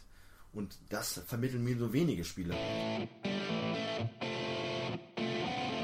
Gut, kommen wir zum letzten Titel der Rollenspiele. Wir haben noch jede Menge Spiele da draußen für Ja, euch. wir haben nicht mal ein Drittel geschafft. Ah. Wieder ein langer, langer Abend für uns alle. Ja, kommen wir zu Morrowind.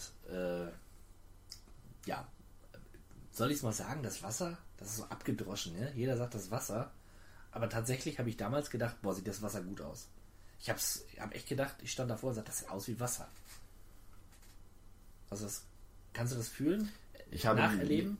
Ich kenne nur Skyrim und alle anderen. Scha das ist echt schade, weil es gibt oftmals, wenn Leute über Morrowind sprechen, dann sagen sie, boah, das Wasser, das sah fantastisch aus und so weiter. Und irgendwann denkt man so, ja, das wurde übernommen. Irgendjemand hat mal mit angefangen und gesagt, ja, das Wasser sah so toll aus. Und irgendwann sagt sie auch, der Zehnte, der es vielleicht irgendwie zehn Jahre später gespielt hat, oh, das Wasser sah aber gut aus. Aber nein, tatsächlich habe ich es unabhängig von irgendwelchen Videospielmedien gespielt und gedacht, toll, dieses Wasser ist echtes Wasser. Wahrscheinlich ist Morrowind noch viel mehr als nur Wasser, aber Aber dass es schon im Jahr 2002 Wasser gab, ist natürlich eine also ganz sah tolle Sache. es sah wirklich toll aus. Also die Grafik war vom Wasser her echt toll. Und überhaupt, du konntest ja auch da wieder jedes Objekt anfassen. Das war damals habe ich das auch noch nicht. Ja, das war bei Gothic, da, die fingen an. Da war eine Münze, die konntest du Münze nehmen und so weiter. Aber die haben es ein Das hätte bisschen. man niemals erfinden dürfen, sowas. Das ist furchtbar. ja, ja, ist übel. ja, ja, das. Ja, bei Morrowind, da konntest du dir. Bei Gothic ist ja gut, du nimm, nimmst die Sachen und du hast ein unendliches Inventar. Du nimmst und nimmst und nimmst und sammelst und sammelst. Bei Morrowind hast halt, wie bei Skyrim, auch nur ein gewisses Lim hast ein limitiertes Inventar. So, irgendwann ist dein Gewicht, weil du bist überladen. Da musst du wieder das abwerfen und das, dann, dann geht's wieder los. Ach, das ist doch scheiße. Ja, ja, ja. Furchtbar. Ein ganz furchtbares äh, ah, Element. Man will doch alles mitnehmen. Und warum sollte so ein, so, so ein Groschen irgendwie ein halbes Kilo wiegen? Und vor allem, es gibt doch Magie. Ne, Es ist Ja. doch eine magische Welt. Dann habe ich magische Kräfte, alles zu tragen. Das, kann doch nicht so schwer sein. Lass uns weitermachen. Rollenspiele sind durch, jetzt kommen wir zu den japanischen Rollenspielen. Und da macht den Anfang Pokémon, Pokémon. Sapphire und Rubin. Ja, das erste Spiel, das quasi die ganz neue Tier 2 Pokémon eingeführt hat, wenn ich mich nicht täusche. Ich bin ja jetzt auch nicht der allergrößte Experte der Pokémonologie. Ja, aber äh, es gibt, und das ist das Erstaunliche, nach wie vor kein wirklich schlechtes Pokémon-Spiel. Die äh, das Grundprinzip, die Grundthematik ist halt einfach gleich. Du bist die Figur, die auszieht, um alle Pokémon zu fangen und so ist es da auch. Du läufst durch die Gegend, du fängst die Pokémon, du hast eine rudimentäre Story von A nach B zu kommen und der Beste zu werden und es zieht. Und es macht Spaß und da gibt es eigentlich nichts hinzuzufügen. Äh, ich habe vor zwei Tagen, drei Tagen Pokémon äh, Di Diamant gespielt, versucht zu spielen. Weil ich dachte, es muss ja irgendwas dran sein an dieser ganzen Pokémon-Geschichte. Ich fand's furchtbar. Es war so nervig, Du ey. bist vielleicht einfach zu alt. Ja, ja, das ist es vielleicht. Ich bin zu alt für euren neumodischen Quatsch. Ne? Die Pokémons die könnt ihr sammeln, könnt ihr fangen, wie ihr wollt, aber ohne mich. Tschüss. Wild Arms 3. Ja, äh, ein weiterer toller Eintrag in der großartigen Wild Arms Reihe, dem äh, Spaghetti Western angehauchten Japaner-Rollenspiel. So sagt man ja. Im Prinzip ist es eigentlich nichts anderes als das geneigte ja, Final Fantasy mit einem kleinen Western-Anstrich. Wir hatten ja neu schon mal in einem Podcast darüber gesprochen und du hattest den tollen Soundtrack auch dann verknüpft. Es geht halt einfach weiter. Leider hat, glaube ich, Wild Arms dann nur noch einen Teil produziert und dann seitdem liegt die Serie auf Eis. Schade. Schade, aber manchmal hat man auch einfach das Pulver verschossen. Manchmal sogar schon nach zwei Teilen, aber dazu kommen wir später. Aber Wild Arms 3, wie gesagt, Teil 1 ist immer zu empfehlen und wenn der, wem das Spaß gemacht hat, dem, der kommt an Teil 2 und Teil 3 nicht vorbei. Ja. Ach, der, der erste, der war so schön. Naja. Möchte gar nicht zu sehr in Erinnerung schwelgen, denn äh, ich mache weiter mit einem Spiel. Ich habe das Gefühl, ich rede jede, in jeder Podcast-Episode über Dark Chronicles bzw. Dark Cloud 2. Ein grandioses, ein grandioses Rollenspiel für die PlayStation 2. Mittlerweile auch auf der PlayStation 4 erhältlich. Ist ein echter Geheimtipp. Kennen, ja, Leute Fans des Genres vielleicht und auch Leute, die sich mit den Rocket Beans ein bisschen auseinandersetzen, beziehungsweise mit Gregors Werken dort. Äh, der spricht das Spiel nämlich ständig an. Es ist ein Spiel von Level 5. Das sind die Leute, die hinter Professor Layton stecken, unter anderem. Und ähm, es ist ein bisschen Zelda-artig, kann man sagen. Also ihr habt ein Action-Kampfsystem, aber das Ganze verbindet sich mit einem SimCity-Spielprinzip. Also ihr spielt prinzipiell in einer, das ganze Spiel spielt in einer Stadt, in so einem ja, französischen Japan irgendwie, sehr frankophil, also ein bisschen wie Layton prinzipiell, kann man sich das vorstellen. Ähm, dort spielt man einen kleinen Erfinder, Jungen, der die Welt retten muss. Ja, also man muss sich vorstellen, die ganze Welt ist quasi vernichtet worden, nur diese Stadt ist Epizentrum des Lebens und drumherum gibt es Steppen, Titanen. das wäre natürlich äh, auch interessant. Ja? Ähm, Völlig kreativ und neu, aber nein, es gibt äh, Steppen des Lebens, die man wieder wecken kann und in diesen, ja, in diesen Bereichen kann man dann tatsächlich auch äh, ja, neue Städte bauen. Man kann wirklich von der Pike auf alles planen und neu, neu äh, kreieren. Fernab dessen hat man halt die Möglichkeit, Kämpfe zu bestreiten. Das ist dann halt äh, in einem ja, im Dungeon-basierten Kampf sozusagen hat man kleine Levelabschnitte, läuft durch, besiegt Gegner, sammelt neue Items, kann Sachen craften und ähm, ja, sich weiter ausbauen, beziehungsweise nicht seine Figur, sondern seine Waffe. Man kann seine Waffe verbessern. Ähm, man spielt mehrere Charaktere. Jeder Charakter hat andere Fähigkeiten. Ziemlich komplex und was revolutionär ist, man hat eine Kamera und mit dieser Kamera kann man Objekte oder quasi jedes Objekt in der Welt fotografieren. Revolutionär, eine Kamera zum Fotografieren von Objekten und Dingen. Damals schon. Vor allen Dingen, du archivierst sie und kannst mit diesen Objekten neue Dinge craften. Ich finde das ziemlich einzigartig. Nenn mir ein Spiel, wo man das so kann. Pokémon Snap. Pokémon Snap ist eine Sache, die wir demnächst mal nochmal angehen sollten. Ein unterschätztes Meisterwerk. Ja, das stimmt. Aber noch sind wir bei Dark Chronicles. Ja. Ja, also wie gesagt, es ist äh, ein wahnsinnig umfangreiches Japano-Rollenspiel. Sehr cool. Und kann man nicht oft genug gewinnen. Erwähnen übrigens so einen Cell-Shading-Look, der auch heute noch zieht. Gerade auf der PlayStation 4. Schick. Suikoden 3. Ja, Suikoden 3. Wie schaffen wir das jetzt, über Suikoden 3 zu sprechen, ohne eine halbe Stunde über Suikoden 2 zu sprechen? Gar nicht. Eigentlich gar nicht. Äh, Suikoden 3 hat halt das ganz, die ganz schwere Bürde, der Nachfolger zu sein von Suikoden 2. Ähm, meiner Ansicht nach dem besten Japaner-Rollenspiel aller Zeiten. Oh. Doch. Ha, das ist aber hart. Das ist hart, aber wenn ich ganz, Boah, ne, wenn ich ganz ehrlich, ehrlich? bin und ganz in mich gehe, Was ist mit Final Fantasy 7? Komm, nein. verstehe ich nicht.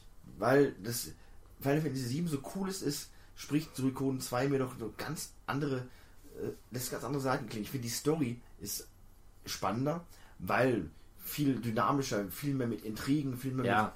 mit äh, viel mehr aufs große Ganze, die, diese Quatsch-Story von Final Fantasy 7 teilweise mit, äh, dann ist da so ein Außerirdischer und der hat dann da so ein die, so, so Gene und dann werden die damit irgendwie gezüchtet und dann gibt es ja irgendwie noch die, das alte Volk und dann der Lebensstrom. Das ist halt eine, Ist ein bisschen verkopft, ja. ist verkopft, es ist, es ist eine nette Bildsprache, aber das, was in Suikoden 2 passiert, das ist einfach direkter, das ist einfach, man, man, man, man spürt das, was passiert, die ganzen Bewegungen und die ganzen, die ganze Dynamik einfach viel direkter und das ist halt das Coole daran. Und dann natürlich noch der großartige Soundtrack. Final Fantasy 7 hat tolle Musik. Fantastischen Sound. Aber, Hallo? Ja. aber in Suikoden 2 gibt es jede Stadt, ich, ich, ich höre den Namen der Stadt und denke mir, ach, da gibt es den Song. Ich laufe hier auf der Weltkarte, dann höre ich den Song. Ich singe alles mit, ich wippe alles mit, ich habe auf meinem Handy den ganzen Suikoden 2 Soundtrack, äh, den höre ist ich. ein guter Soundtrack. Sehr, sehr gut. Großartig. Ja. Und dann nicht zu vergessen, das coole und spannende Kampfsystem mit den bis zu 110 Charakteren, die man da wild zusammenmischen kann. Und dann kommt für mich der, das ist der entscheidende Faktor hinzu. Das Spiel ist halt sehr asiatisch und japanisch angehaucht, hat natürlich aber auch die europäischen mittelalterlichen Elemente, aber dieses ganze asiatische, fantastische, was damit eingebaut ist, das gibt dem Ganzen nochmal so einen gewissen Touch. Und wenn man sowas eh mag, so wie ich, dann äh, ist das eine, ein Cocktail, der nicht zu schlagen ist. So, und jetzt reden wir über Suikoden 3 und Bitte. dem Problem, was es hat. Denn äh, was ich gerade noch vergaß zu sagen über Suikoden 2, es hat diesen schönen, extrem aufgemotzten 16-Bit-Look. Ne, du hast eine, du hast deine Sprites gehabt, die haben beschränkte Animationen gehabt, du hast deine schönen gepixelten Umwelten gehabt, alles war gut. Und dann kam Suikoden 3 und wagte den dritten, den Schritt in die 3D-Welt. Ja. Und dann sah natürlich alles irgendwo anders aus und du hattest dieses, dieses gewohnte Terror verlassen. Und das, was ich bei Zelda 2 oder auch bei Mario 2 gerade noch so groß gefeiert habe, das gefällt mir halt bei Suikoden 3 gar nicht. Diese, diese, diese Abweichung der bekannten Norm, diese Abweichung von dem, was man kennt. Und äh, ja, sie haben viel versucht und auch diese Methode, dass man drei Figuren steuert und man kann wählen, wann man mit welcher Figur weiterspielt. Furchtbar. La GTA 5. Ähm, das Nein. hat einfach alles nicht so wirklich gezogen. Man muss dazu sagen, Suikoden hat eigentlich in einer Zeit, wo 3D äh, völlig en vogue war, einen anderen Weg eingeschlagen. Und das hat man dem Spiel ja schon angerechnet. Suikoden 1, hat, da hat man damals schon gesagt, wow, äh, jetzt so ein Spiel hier auf der PlayStation 1, die High-End-Konsole, das sieht ja hässlich aus. Aber irgendwie toll, weil man es kannte. Ne? Also für ein Super Nintendo-Spiel wäre es schön gewesen, okay. Dann kam Suikoden 2, was wirklich schön aussieht. Also da kann man, das kannst du dir heute gut angucken. Sieht super schön aus, du hast gerade schon gesagt, die Sprites sind toll, es sieht alles gut aus. Ähm, das hat man damals auch honoriert und vielleicht sehr, sehr stark sogar anerkannt und gesagt, wow, klasse. So sieht perfekte Super Nintendo-Grafik aus. Ne? Das wäre so ein Traum gewesen. Ja, und dann tatsächlich wäre für mich auch ein Argument gewesen, Suikoden 3 gar nicht anzugucken, und das war es auch, ähm, die Grafik. Hinzu kam ja, es kam in Europa gar nicht raus. Wir haben erst seit kurzem die Möglichkeit, über den PlayStation Store das dann auch Ja, hier zu spielen oder man hätte es sich importieren können. Ich habe es mir neulich gekauft, ich habe angefangen auch, aber ach, das, das Feeling ist weg. Und Ja. darunter leiden dann auch die äh, später erschienenen Titel in Deutschland 4 und 5, die auch gute Spiele sind, aber der Zauber ist halt weg. Ich glaube einfach, in der Ära gab es einfach bessere Rollenspiele. Siehe Dark Chronicles, Dark Cloud 2, ähm, die einfach ja, gezeigt haben, wie man Rollenspiele präsentieren muss in der damaligen Zeit, im Jahre 2002. Das war einfach, der Zug ist abgefahren. Da gab es Besseres. Aber das war es auch tatsächlich schon mit dem äh, reinen Japano-Rollenspiele spielen, beziehungsweise ich habe noch einen Titel drauf, der aber in den Bereich der MMO Rollenspiele fällt, MMORPGs, nämlich Fantasy Star Online für die Dreamcast. Eines der wenigen Online-Spiele für die Sega Dreamcast damals, ähm, das hätte ich nicht gedurft, weil die Telefonrechnung wahrscheinlich explodiert wäre. Man muss sich ja vorstellen, die Sega Dreamcast war noch an ein ganz normales Telefon, äh, Telefonbuchse angeschlossen und war extrem langsam. Äh, dazu kam dieses Sci-Fi-Setting fand ich jetzt ein bisschen ja, lahm würde ich jetzt nicht sagen, aber nicht so ansprechend. Ich war dann doch, dann war ich tatsächlich eher der Fantasy-Boy. Aber ähm, man sollte es erwähnen, weil es einfach, äh, es gab nicht so viel.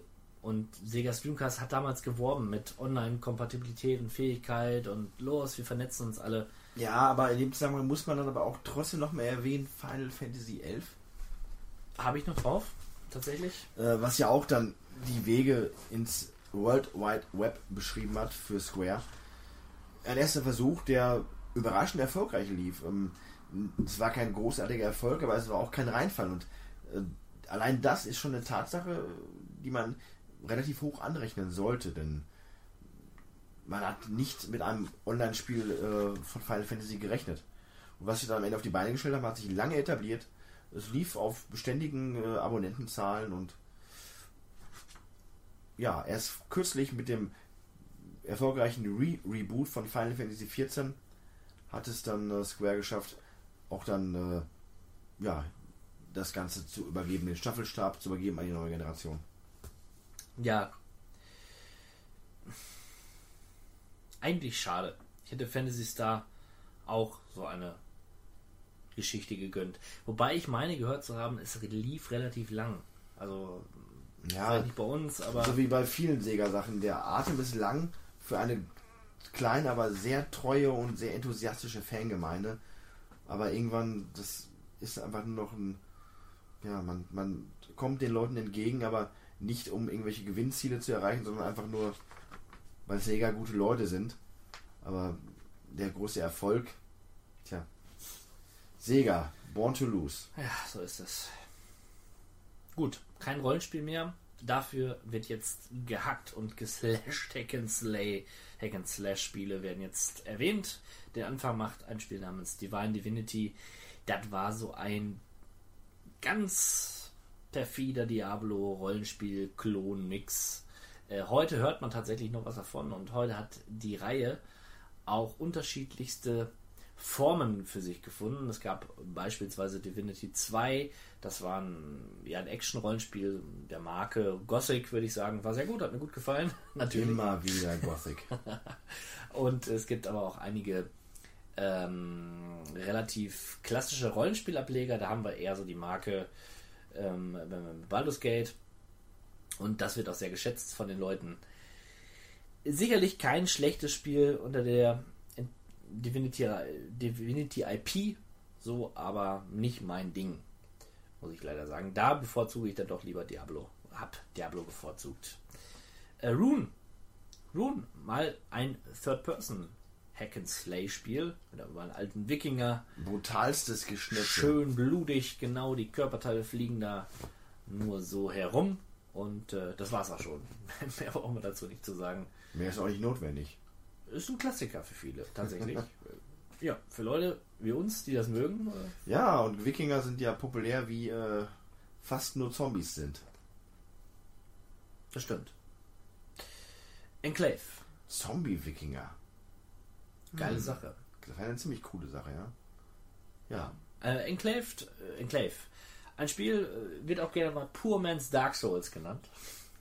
Ja, man äh, spielt dort auch ein, ein Wikinger-Krieger, würde ich jetzt mal sagen, gegen Monster. Und tatsächlich hat es herausfordernde Momente. Man musste seine äh, Spielfigur gut beherrschen, um zu überleben. Ja, die Parallele zu Dark Souls ist gar nicht so weit hergeholt.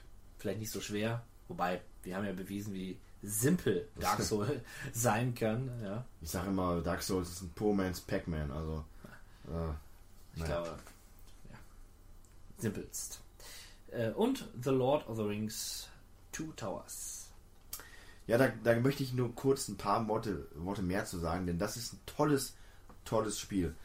Ähm, wenn man ein Fan der Filmvorlage ist, da kommt man an den äh, Two Towers und auch an ähm, Return of the King nicht vorbei, denn das ist simples Gameplay, Hack and Slash, aber dermaßen nah an der Vorlage, sei es durch die Schlachtenumsetzung, durch, durch die Musik, durch die zwischenzeitlich eingestreuten Filmsequenzen, die natürlich heutzutage nicht mehr toll aussehen, teilweise wirklich noch extrem schlecht äh, komprimiert.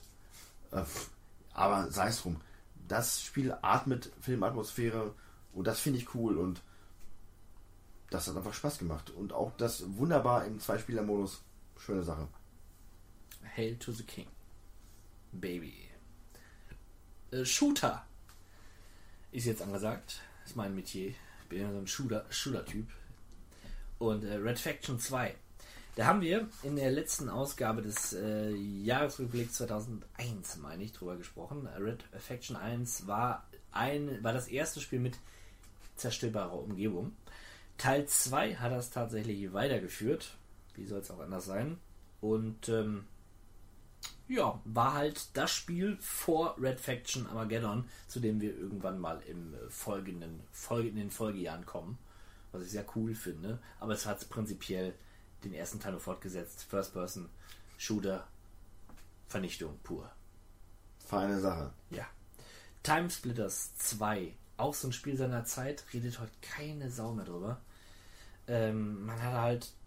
Also es ist prinzipiell auch ein First-Person-Shooter, wo man in unterschiedlichen Zeitepochen geshootet hat mit unterschiedlichen Waffen, beziehungsweise den Epochen entsprechenden Wachen, Waffen. Fand ich immer so ein bisschen mau. War das nicht auch sogar Railgun oder war das wirklich Nee, nee, First das war First Person. Das war. Du meinst Time Splitters. Äh, äh Time, Time Crisis meinst du? Ah, okay, ja, ja. Nochmal gerettet, liebe Leute. Ha. Soldier of Fortune, Fortune 2, Double Helix. Ja, das war ein Spiel nach meinem Geschmack.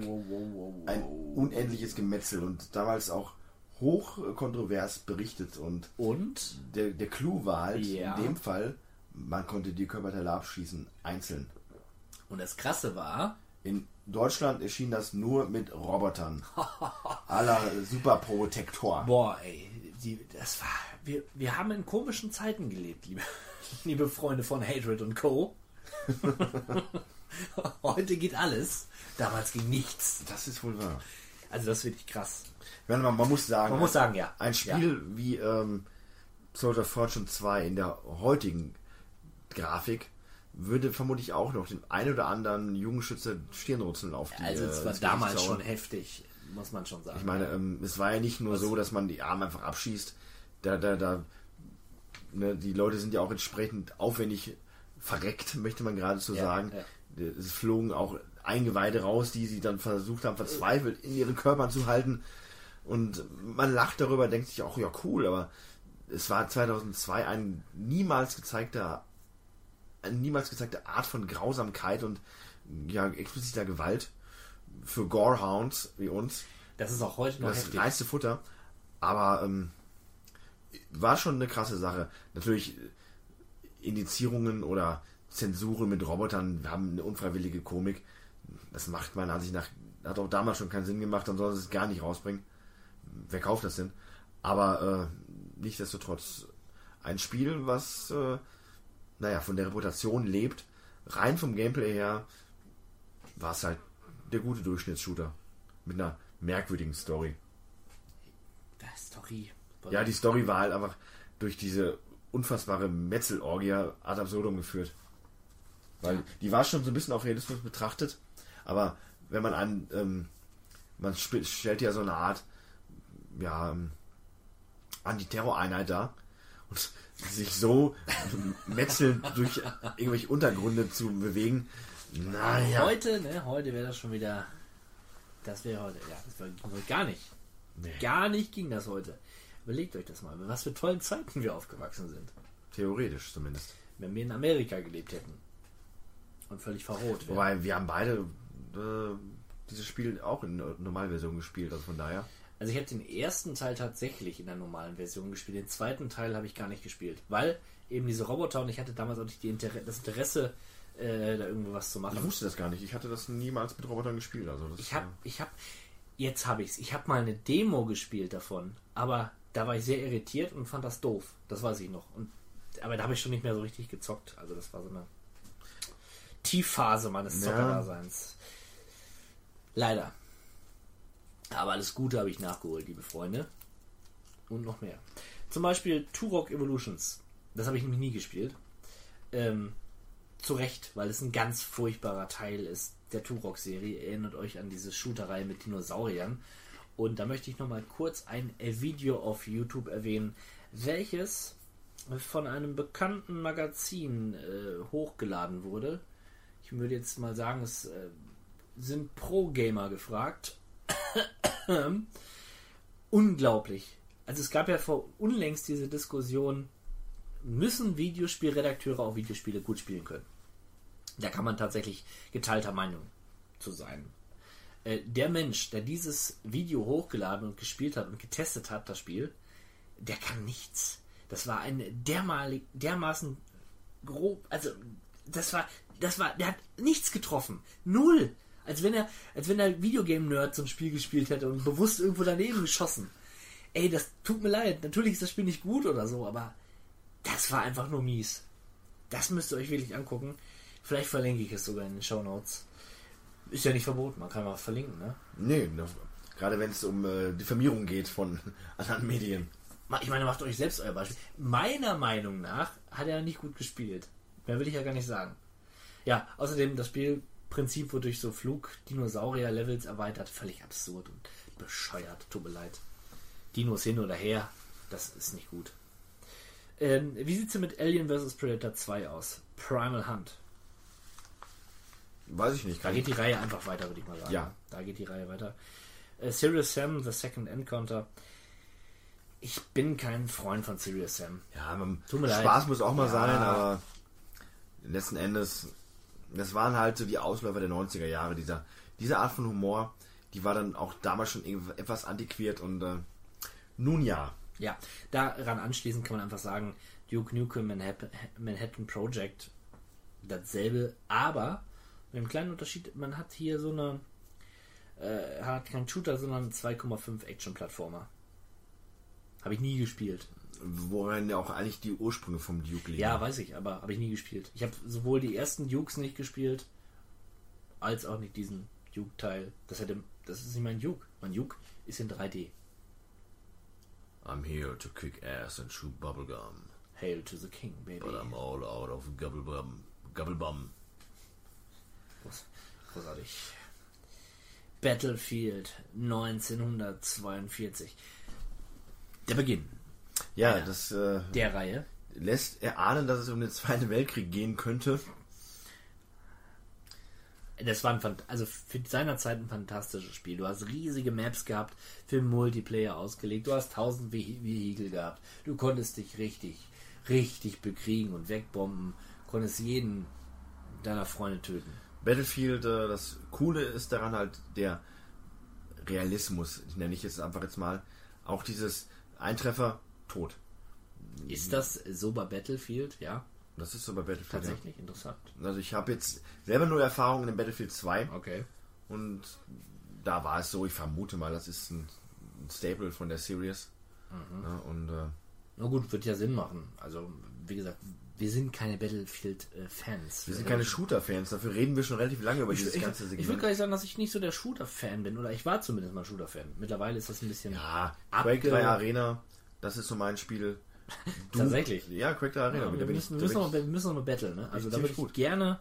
Äh, Also Battle der. Rock und ich, wir haben uns öfter mal ähm, Der ist gut. Quake 3 Arena Duelle geliefert.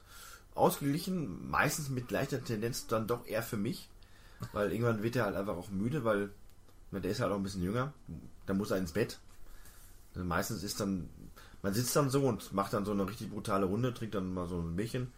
Irgendwann kommt dann halt die Mutter von der Hock rein und sagt dann, so, der Hock, es ist Bettzeit. Dann will er erst nicht. Dann wird er kurz richtig gut bei Quake. Aber dann lässt er auch nach, weil man, dann merke ich auch, er wird müde. Ne? Und dann wird auch schon dunkel draußen. Dann muss er halt ins Bett. Ne? Und okay, dann, dann, dann, dann wird der Abend halt als Sieg für mich bewertet. Auf äh, spielerischer Ebene wie auf männlicher Ebene. Baby Wo war ich stehen geblieben? Also, ja, wir wollten weitermachen mit Postal 2. Ja. Tatsächlich ein beschissener Shooter. Also auch ein völlig überbewertetes Ja, nein, Spiel. Doch, nein. es äh, ist. Ich finde, Postal hat verstehe in schon seiner- diesen anarcho Ja, genau. Und Ja, dadurch okay. hat es seine absolute Berechtigung. Ach, ja, ja, meinetwegen. Es ist ein Spiel, was in jeden Jahresrückblick gehört. Postal 2 ist für mich tausendmal interessanter als, als. Hatred. Puh. Hart. Ja, Ich ja, weiß, hart- doch, ja. Aussage Ist es, weil, weil es ist einfach noch krasser, weil einfach noch bewusst auf, das ist ja bewusst auf Krawall getrimmt. Wogegen Hatred einfach nur, oh yeah, I'm here to uh, I hate my life. Und das ist Ich glaube, um nur, das nochmal klarzustellen, wir beide finden Hatred echt langweilig. Also Hatred ist ein langweiliges Spiel. Die ersten 10 Minuten machen Spaß und dann wird's Dann wird's aber wirklich, dann fällt es wirklich ab und ist öde. Äh, Postal 2, muss ich sagen, es hat immer, es hat immer einen Schalk im Nacken. Von vorne bis hinten, man weiß, man weiß, es ist, es ist Fun.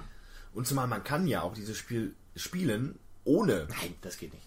Doch. Ja, ich weiß, aber es geht nicht. Aber du Diese kannst Figuren sind so nervig, die muss man einfach töten. Und gerade dann, und dann kannst du, wenn du durchdrehst, kannst du ja richtig durchdrehen. Und das, das ist ja das Ja. Interessante daran. Dann mal richtig all out. Einfach scheiß drauf, komm. Aber muss ehrlich sagen, vielleicht hätte es- hätte es mir damals mehr Spaß gemacht. Ich habe Post, Postal vor allen Dingen. Postal habe ich, ähm, ich habe Postal vor zwei oder drei Jahren das erste Mal so richtig bewusst gespielt. Es wurde mir relativ schnell fad. Es, es macht natürlich Spaß. Okay, okay, ich kann Kopf abhauen und hier, haha, lustig. Aber im Grunde, ne, es ist halt, ich verstehe schon, dass es seinerzeit echt gerockt hat und die Leute schockiert hat. Aber aus heutiger Sicht, naja, ein nettes Zeitzeugnis. Medal of Honor. Honor?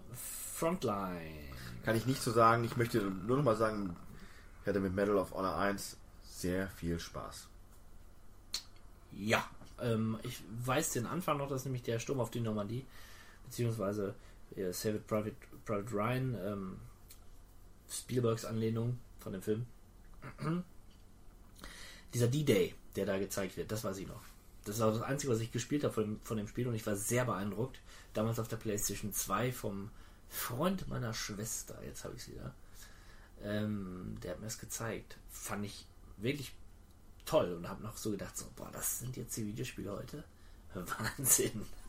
Ist ja wie, wie Krieg. Ist ja wie echt. ja.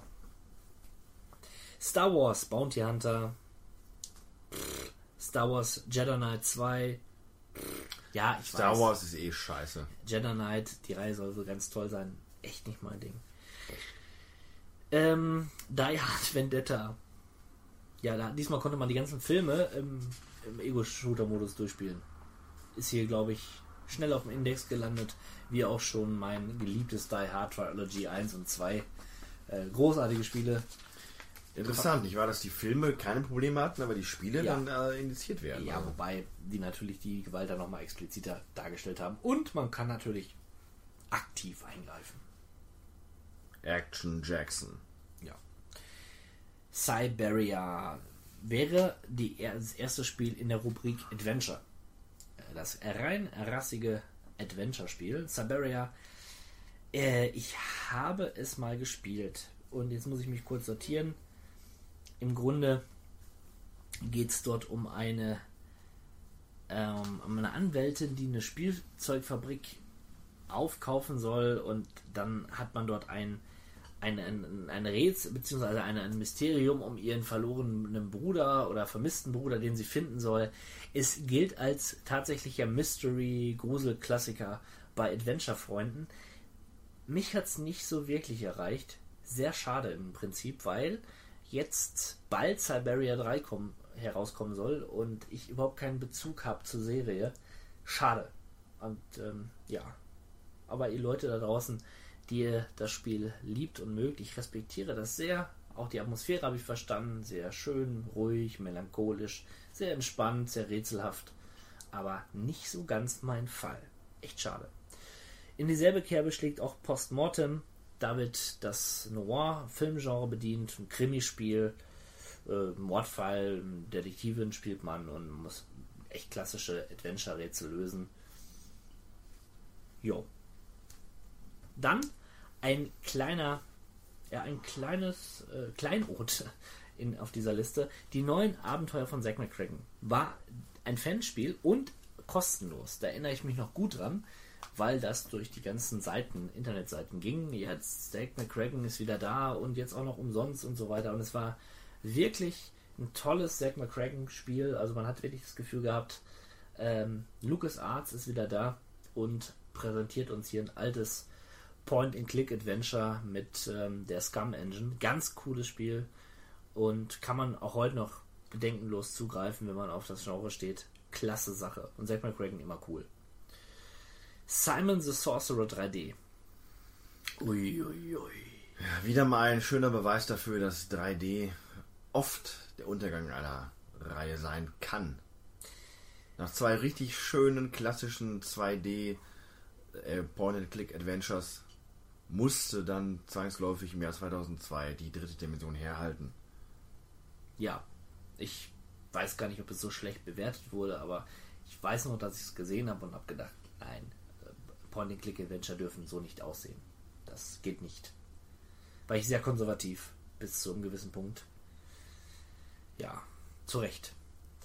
Runaway, Way, Runaway, äh, Road Adventure. Ja, da sind wir wieder bei Nintendo Studios, die jetzt auch das äh, neueste Yesterday-Spiel herausbringen. Jetzt weiß ich auch wieder, was mich daran gestört hat. Ähm, und zwar ist, gehört die Runaway-Reihe zu einer Reihe dieser Adventures, wo man Gegenstände erst verwenden kann, nachdem man einen gewissen Hinweis bekommen hat.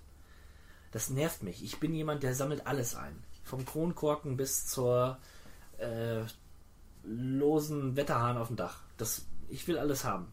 Ne? Wofür weiß ich noch nicht, aber ich hab's erstmal. Das Spiel sagt, nein, du musst erst die Batterien finden, wenn ich dir sage, meine Walk, meine Batterien sind leer. Das hat mich immer genervt und darum wurde ich mit dem Spiel nicht so richtig warm.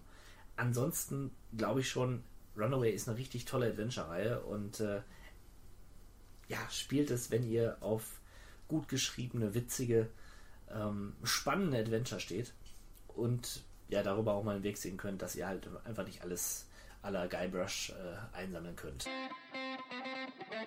Äh, nun gut, kommen wir zum Ende der Adventure-Rubrik und machen gleich weiter mit unserer Lieblingsrubrik, nämlich den Strategie und Simulation. Du hüstelst, aber da verstecken sich oft die Perlen, über die man sich am meisten, am wenigsten Okay. spricht, Okay. aber die die meiste Spielzeit fressen. Das ist richtig. Äh, Zum Beispiel in Hearts of Iron hast du sicherlich 1000 Stunden verbracht. Ja, ich spiele heute noch gerne Hearts of Iron. Der Simulator für, Militärfreunde ja, nein, der besonderen Art. ich kenne es nicht. Ich muss gestehen, ich kenne es nicht. Es ist halt eine ultra komplexe Militärsimulation und hat wenige Fans, aber die wahrscheinlich mehr Spielstunden tatsächlich in diesem Spiel verbringen als alle anderen Menschen zusammen. Ja, also mein Respekt an euch da draußen, die ihr das spielt. Rollercoaster Tycoon 2. Das Ja, war, da das war unser, mir- unser Ding, ne? Da könnte ich mir wesentlich mehr Spielstunden drin vorstellen. Denn äh, wer baut nicht gerne seine eigenen Vergnügungspark? Super. Oder Tötungsmaschinen, mit denen man dann äh, seine Leute quasi äh, ja, ins äh, Unglück reiten lässt. Oh. Ja, finde ich super. Einfach großartig. Ja, der Rollercoaster Tycoon ist auch so ein bisschen eingeschlafen und das ist eigentlich eine Reihe. Ist da alles gesagt? Ist der Bedarf gesättigt an, an äh, Vergnügungspark-Managern? Also gefühlt würde ich sagen, es gibt doch jeden Monat neues. Das ist mehr so ein, glaube ich, so ein Browser-Free-to-Play-Titel. Wahrscheinlich, aber das liegt auch daran, ich interessiere mich dafür nicht mehr. Das ist mein Problem an der. Stelle. Da seid ihr draußen. Ihr, die uns fleißig mit Patreon-Geld versorgt, jeden Monat. Die Experten. Na? Genau, Turbokapitalismus Tycoon. Age of Mythology. Ja, der inoffizielle Nachfolger von Age of Empires 3. Äh, das Prinzip ist ähnlich, die Optik ist ähnlich, nur diesmal ist alles angesiedelt in einer Art ja, ähm, Götterwelt, ne? sei es Zeus oder Odysseus oder wie alle Götter so heißen. Das ist mir zu verkopft. Ja, man muss halt auch ein bisschen sich vorher mit der Thematik beschäftigen, sich vielleicht auch ein bisschen reinlesen in die ganze Angelegenheit, um nicht ganz verloren dazustehen. Wenn dann auf einmal da die Harpien gegen die Golems kämpfen und so. Was ist hier los? Ja, genau. So würde dann vermutlich Heinz Meier Gerhard da stehen und ja, aber nichtsdestotrotz ist es ein solides Echtzeitstrategiespiel, aber halt mit einem anderen Twist. Vom Allerfeinsten. Genauso wie Port Royal. Port Royal, äh, der Klassiker unter der karibischen Piratenwirtschaftssimulation. Und äh, damit ist quasi schon alles gesagt. Port Royal ist, wenn ich mich nicht täusche, und ich täusche mich nur selten, auch von Ascaron entwickelt. Seines Zeichens die Großmeister hinter solchen Titeln wie äh, Anstoß. Verstehe. Ja, apropos Anstoß. Im Jahr 2002 erschien der Titel Anstoß 4. Und er trat in große Fußstapfen. Anstoß 3 war und ist vielleicht der beste Fußballmanager aller Zeiten. Und dann ja, diese Fußstapfen waren dann doch wohl etwas zu groß. Das Spiel war von starken Bugs geplagt und vielleicht auch wenn es zu überambitioniert, weil man musste ja abliefern, um Anschluss 3 zu toppen. Nur das wurde nichts und war dann letzten Endes auch der Anfang vom Ende für diese einstmals großartige Reihe. Die Entwickler gingen dann quasi auf in die EA-Studios und haben dann die FIFA-Manager-Reihe entwickelt. Aber ähm, Anstoß 4 ist dann quasi aber schon, tja, das Ende gewesen. Verschmerzt war dadurch, dass Anschluss 3 so großartig ist. Aber die Frage ist trotzdem gewesen, was wäre wenn? Wäre doch, doch mehr möglich gewesen. Naja. Diese Frage wird auf ewig im Raum schweben bleiben. Darum mache ich jetzt weiter mit einem Spiel namens Robin Hood, The Legend of Sherwood. Tatsächlich ein Spiel, von dem die Kathi immer spricht und das ich zeitlich ganz anders verorten kann, weil würde, weil es echt nicht schön aussieht. Also man muss sich vorstellen, Kommandos trifft auf Robin Hood, also ein äh, Taktik, Strategie, leicht militärisches Spielchen, interessant im Grunde. Weil Robin Hood, ich weiß nicht, 2002 gab es irgendwie einen Film oder irgendwie war Robin Hood gerade wieder. Der ist immer im cool, Gespräch. oder? Also, Also, natürlich, der Held in Strumpfhose. In, in meiner Kindheit war der cool. Aber naja, Robin Hood halt. Das Spiel soll gut gewesen sein, tatsächlich. Und heute noch Fans haben. Aber ich weiß nicht. ich bin darüber. keiner davon. Ich auch nicht. Vielleicht bin ich demnächst einer. Wer weiß das schon. Hoffentlich. Ich wollte es mir heute kaufen. Habe ich auch nicht getan. Äh, Warcraft 3, Reign of Chaos. Das sind doch die Informationen, die unsere Hörer hören wollen, oder Ja. nicht? Ne? Aber War Warcraft 3, Reign of Chaos. Ja, habe ich heute noch äh, einen Artikel im, im Buch, äh, also im, im Magazin gelesen, aber habe ich überblättert. Nein, äh, Spaß beiseite jetzt. Äh, Warcraft 3 natürlich ein Meilenstein der Echtzeitstrategie. Ein Spiel, das ich damals auf meinem PC hatte und ich saß so in meinem Kinderzimmer damals, ich möchte es noch so nennen, oder Jugendzimmer, wie, wie auch immer, und dachte mir, ja gut, jetzt, da Hock erzählte von diesem Spiel und ja, ihm ganz untypisch war er auch recht enthusiastisch. Ne, sonst ist er ja mehr so als Nordlicht, das er ja nun mal ist, ist er ein bisschen unterkühlt. Aber da meinte er zu mir, das ist okay. Und ich war gut, spielst du mal rein. Und diese Comic-Optik damals, hat mich da auch schon so ein bisschen, ach, ich war ja mehr so der harte, raue Command Conquer-Freund. Naja, und dann spielte ich und die erste Kampagne und oder Mission, dann die zweite und das hat mich einfach gefesselt, weil ich dieses, diese Verknüpfung von einfacher Echtzeitstrategie mit einer wirklichen Kampagne, mit einer richtigen Story ähm, und nicht so einem Quatsch wie bei äh, Age of Empire, äh, wie bei wie bei äh, Command Conquer, ja nicht kannte im Fantasy-Setting. Ich war sofort eingenommen und habe das dann ver verschlungen, inklusive dem da damals schon erschienenen äh, Frozen Throne, dem Add-on, an einem Stück gespielt und großartig. großartig und ja, meiner Ansicht nach mit eines der besten Spiele. Und wir verdanken ja auch die Warcraft, äh, Warcraft 3 dem heute so beliebten, das, oder das heute so beliebte Dota-Genre. Defense of the Ancients ist eine Mod gewesen damals zu Warcraft 3. Und äh, Ich muss ja tja, sagen, dass ich mit Dota sowas von nichts finde ich grauenhaft so schlimm. ätzend. Ich fand es nett als Variante zu Warcraft 3 damals, aber dass daraus dann wirklich ein eigenes Genre entstanden ist, das ist für mich die das Synonym für Browserspiele oder für Handyspiele. Klick, klick, klick, Tümpchen hier, Tümpchen da. Oh, ich brauche noch 5 Euro, damit das- ich mir ein ja, Tümpchen bauen furchtbar. kann. Nee, nee. Nee. Also Dotas, äh, Kawabanga Play ist erklärter Feind der Dota-Szene. Oh ja, das ist gut. Der Anti-Dota-Podcast könnte man Sehr auch gut, sagen. äh, das würde ich unterstreichen. Wenn ihr uns unterstützen wollt, dann Geld oder Kommentare. Sind auch eine gute Währung für euch.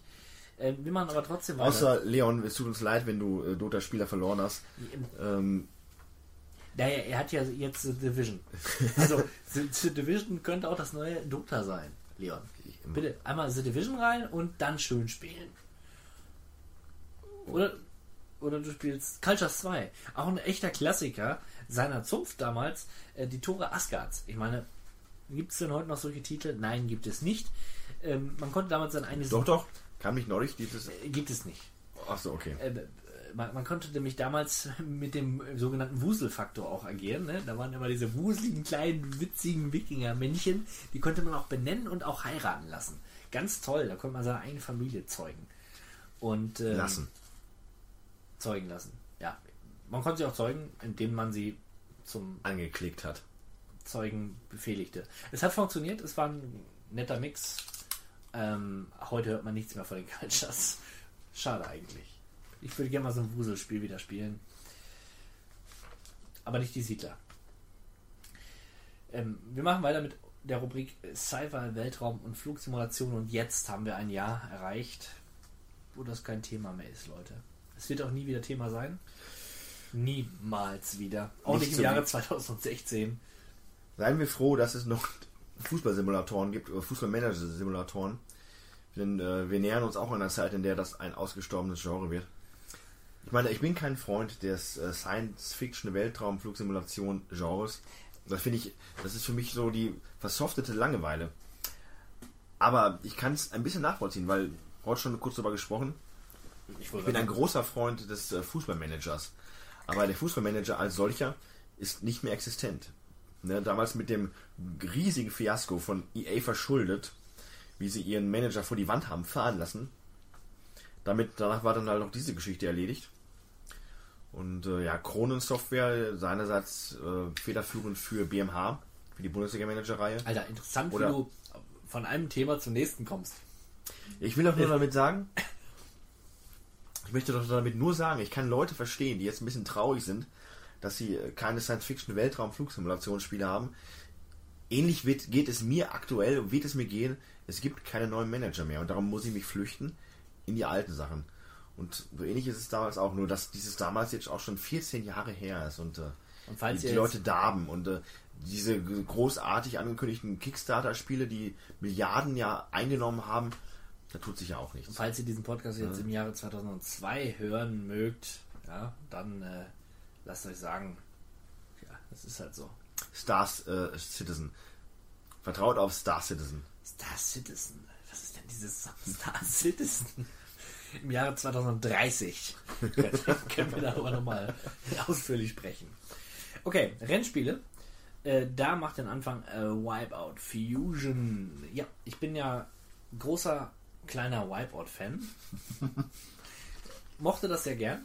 Ja, das ist ja dieses Mario Kart für space-affine Flitzer. Für den kleinen, für den armen Mann. Ja. Für die Leute, die F-Zero ähm, überstanden haben. Das bessere F-Zero auch genannt. äh, wirklich eine tolle Sache und Wipeout Fusion, Fusion macht eigentlich genau das, was Wipeout macht, nämlich schnelle, rasante Technoide. Zu schnell, zu schwer. Action. Geiler Soundtrack. Zu, zu schwer? Ich, Ich finde das schwer. Ja, ich fand es mal gut. Ja. Gut, gut. Burnout 2. Point of Impact.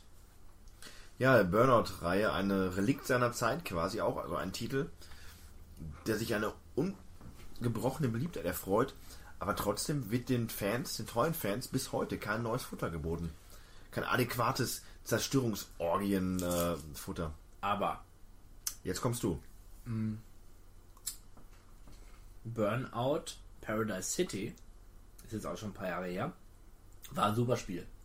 War ein richtig, richtig, richtig tolles Rennspiel. Und das sage ich als Rennspiel Verneiner. Verneiner. Feind. Naja, ich habe mich ja ein bisschen gewandelt, aber das ist auf jeden Fall ein ziemlich geiles Rennspiel, weil ihr habt halt Paradise City, ihr könnt rumfahren, ihr könnt crashen und das macht heute noch Spaß. Sieht auch heute noch ganz gut aus. Gutes Spiel. So viel zu Burnout. Äh, Need for Speed Hot Pursuit 2. Hat das interessante Konzept des ersten Hot Pursuit halt vorangetrieben. Ne, seinerzeit damals die erste Jagd zwischen den äh, wilden Rowdies auf der Straße, den sogenannten Bleifüßen, Du solltest das Wort Sportschlitten verwenden. den wilden Bleifüßen in, in ihren Sportschlitten, Genau. die verfolgt worden sind von der Polizei in ihren ähnlich getunten Po- äh, Sch- Sch- Sportschlitten. Ja. Was, was sagt man dazu? Also, ähm, Need for Speed hat damals noch die Leute unterhalten, überrascht und sich auch nicht so oft wiederholt. Und ähm, wie man ja auch im Jahr 2016 gelernt hat, der noch so, äh, wie heißt das Wort, das alle benutzen? Es gibt viele Wörter, die alle benutzen. Ja, äh, aber ein Wort, was alle Leute benutzen, um etwas auszudrücken, was extrem cool ist. Mm. Fancy. Der noch so fancyste Reboot kann teilweise auch nicht darüber hinwegtäuschen, dass einfach das Pulver verschossen worden ist. Geiler Schissel hier. Ja, wenn du den Schissel am Stissel hast. Ja. Schissel, ey. Okay.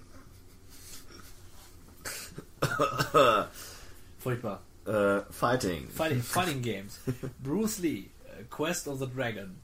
Ja, ich glaube, das ist gesetzlich vorgeschrieben, dass alles, was Bruce Lee im Titel hat, irgendwo auch einen Dragon mit drin haben muss. Ähm, Zu Recht. Anders geht es, glaube ich, gar nicht. Das ist so eine Symbiose, die da entstanden ist. Zu Recht. Passt. Ich habe noch nie ein Bruce Lee Spiel gespielt. Das beste Bruce Lee Spiel, was ich gespielt habe, war auf dem C64. Glaube, das hieß auch nur Bruce Lee. Teacher Games. Teacher Games Bruce Lee's Dragon Force. Ja, also äh, Dragon's Quest äh, of the Dra Bruce Lee. mein Gott. Oh Gott. Die, die späte Abend. Dragon's Quest of the die Lee. moderatorischen Fähigkeiten. Bruce Lee, Quest of the Dragon, war ein technisch verarmtes äh, Fighting-Spiel. Also Leute, ich bin nicht spielen. Aber trotzdem, man muss es mal erwähnen. Ja, das ist ja auch das, was Leute Es gab aber im Jahr 2002 auch einen Lichtblick im äh, Oh ja. Fighting-Genre, nämlich Bikini Karate Babes. Wie der Titel schon äh, suggeriert, auf seine feinfühlige Art und Weise geht es da um leicht bekleidete Damen, die sich den fernöstlichen Kampfsportarten widmen. Das Ganze in einer Art äh, digitalisiertem Sprite-Look à la Mortal Kombat. Das Spiel ist notorisch für seine Grauenhaftigkeit, also mit eines der schlechtesten Spiele aller Zeiten, kann man das so sagen. Hatten wir das sogar im Twitch-Stream letztes Mal? Wir wollten, aber wir konnten nicht. Ja, der PC, also die Hardware hat sich geweigert, die Software anzunehmen. Zu Recht, vielleicht. Aber äh, Leute, merkt euch eins, wenn ihr Jäger seid, Jäger des äh, verlorenen, schlechten Spiels. Bikini Karte Babes ist so eine Art heiliger Gral. Das ist so eins dieser Spiele, die muss man gesehen und gespielt haben, um sie zu begreifen. Und damit hat sie ihre Berechtigung absolut verdient, hier erwähnt zu werden.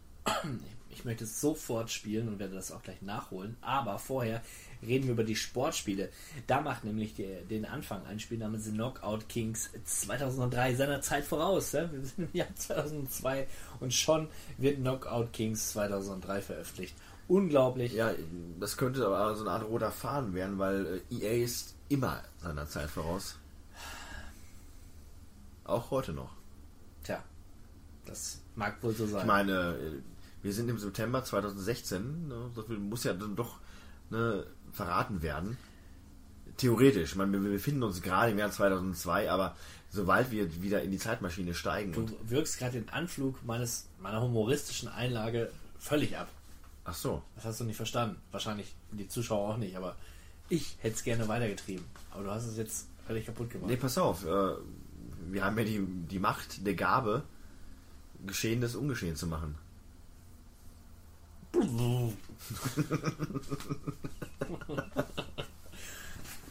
Und das nächste Spiel, meine Damen und Herren, äh, heißt Knockout Kings 2003. Ja, seiner Zeit voraus. Wir befinden uns doch noch im Jahre 2002. Was für ein Blödsinn. Was, was für ein Blödsinn. Und es war ein richtig gutes Prügelspiel. Mit allen, mit allen Boxern, die dazugehören. Wie hat die Leute denn bei EA bezahlt?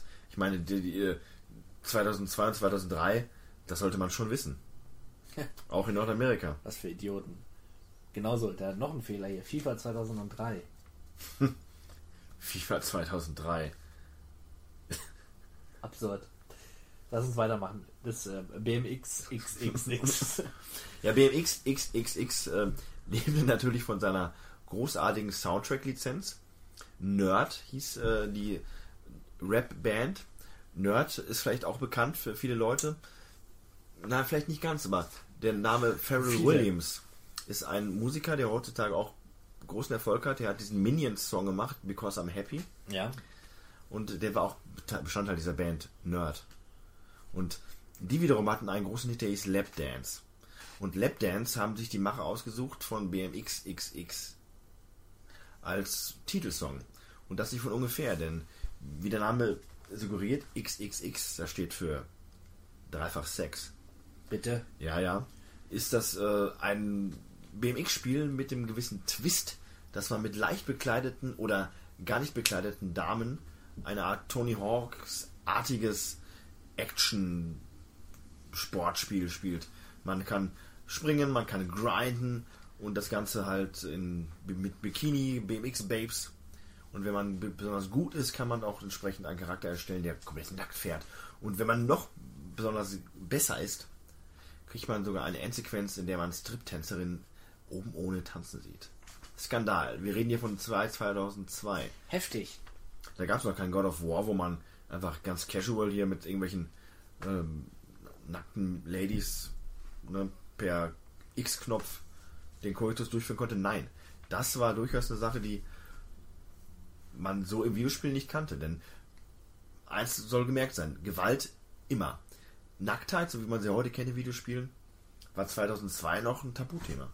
Das ist heutzutage ja Naja, so ganz ist da die Grenze auch noch nicht aufgehoben, aber prinzipiell gebe ich dir Dragon. Quest, The Witcher, Ja, gut, aber das ist halt, War. ist halt, halt immer noch die Qualität eines Heidi Haidar oder, oder Schulmädchenreports. So. Ja, nichtsdestotrotz ist es normal geworden, wohingegen es damals die nackte Brust einer, Ja. einer, einer Dame zu zeigen, das war ja was Unerhörtes. Es ist heute unerhört. Das war der einzige Grund, warum ich mir damals mit dem XXX ausleihen lassen habe aus der Videothek, weil ich habe mich das alleine nicht getraut, mir das zu holen. Aber ich hatte meine Quellen. Ich sagte, hier, du gehst in die Videothek und Okay. Verstehe. Red Card Football haben wir noch drauf. Red Card Football. Ähm, ein, wie viele von euch ja vielleicht wissen, der gute Steve und ich führen nach wie vor eine riesige Recherche vor und suchen das beste Fußballspiel aller Zeiten.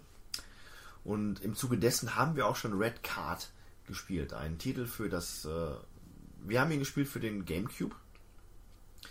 Und wie der Name schon suggeriert, ist da so ein bisschen das Fairplay außen vor. Es geht hauptsächlich darum, das Tor zu erzielen und dazu ist jedes Mittel recht. Die Blutgrätsche ist da einfach nur, nur ein Mittel zum Zweck. Und auch nur eines der Mittel zum Zweck. Es gut. kann wirklich brutal geholzt werden und äh, es gibt theoretisch Karten, aber die werden rein willkürlich verteilt. Also der Schiedsrichter äh, ne, wirkt doch recht teilnahmslos bis angetrunken. Aber gerade das lässt das Ganze durchaus interessant wirken. Ist ein lustiges Fun-Game, ein, ein Spaß-Game, könnte man auch sagen. Und bisher aktuell, ohne jetzt zu viel zu verraten, relativ weit oben auf unserer internen Bewertungsliste. Interessant. Klingt gut. Macht Spaß, macht Spaß. NHL 2003. Ja, okay. Ist Eishockey.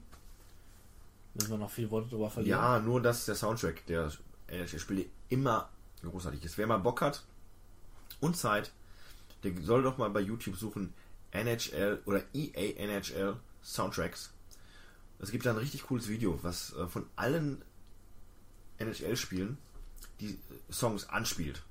wenn man das mal so durchhört, denkt man sich, meine Güte, wir werden hier seit Jahrzehnten bei FIFA mit den grauenhaftesten World Music und Rap-Songs gequält.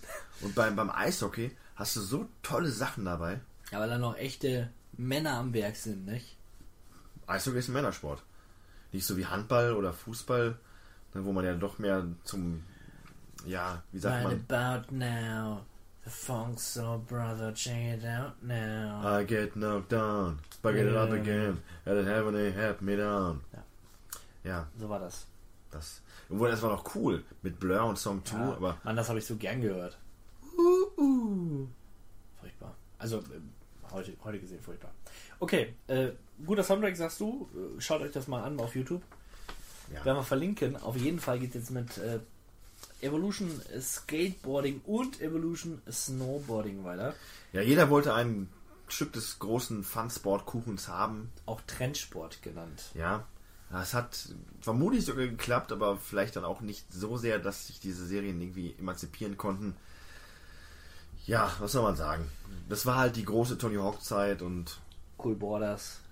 ne, es gab ein paar Spiele, die okay waren. Es gab ein paar Spiele, die weniger okay waren.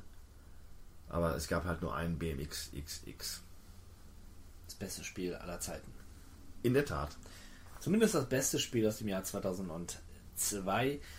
Denn die folgenden Titel werden hier auch nicht viel wettmachen. Trotzdem werden wir sie verlesen.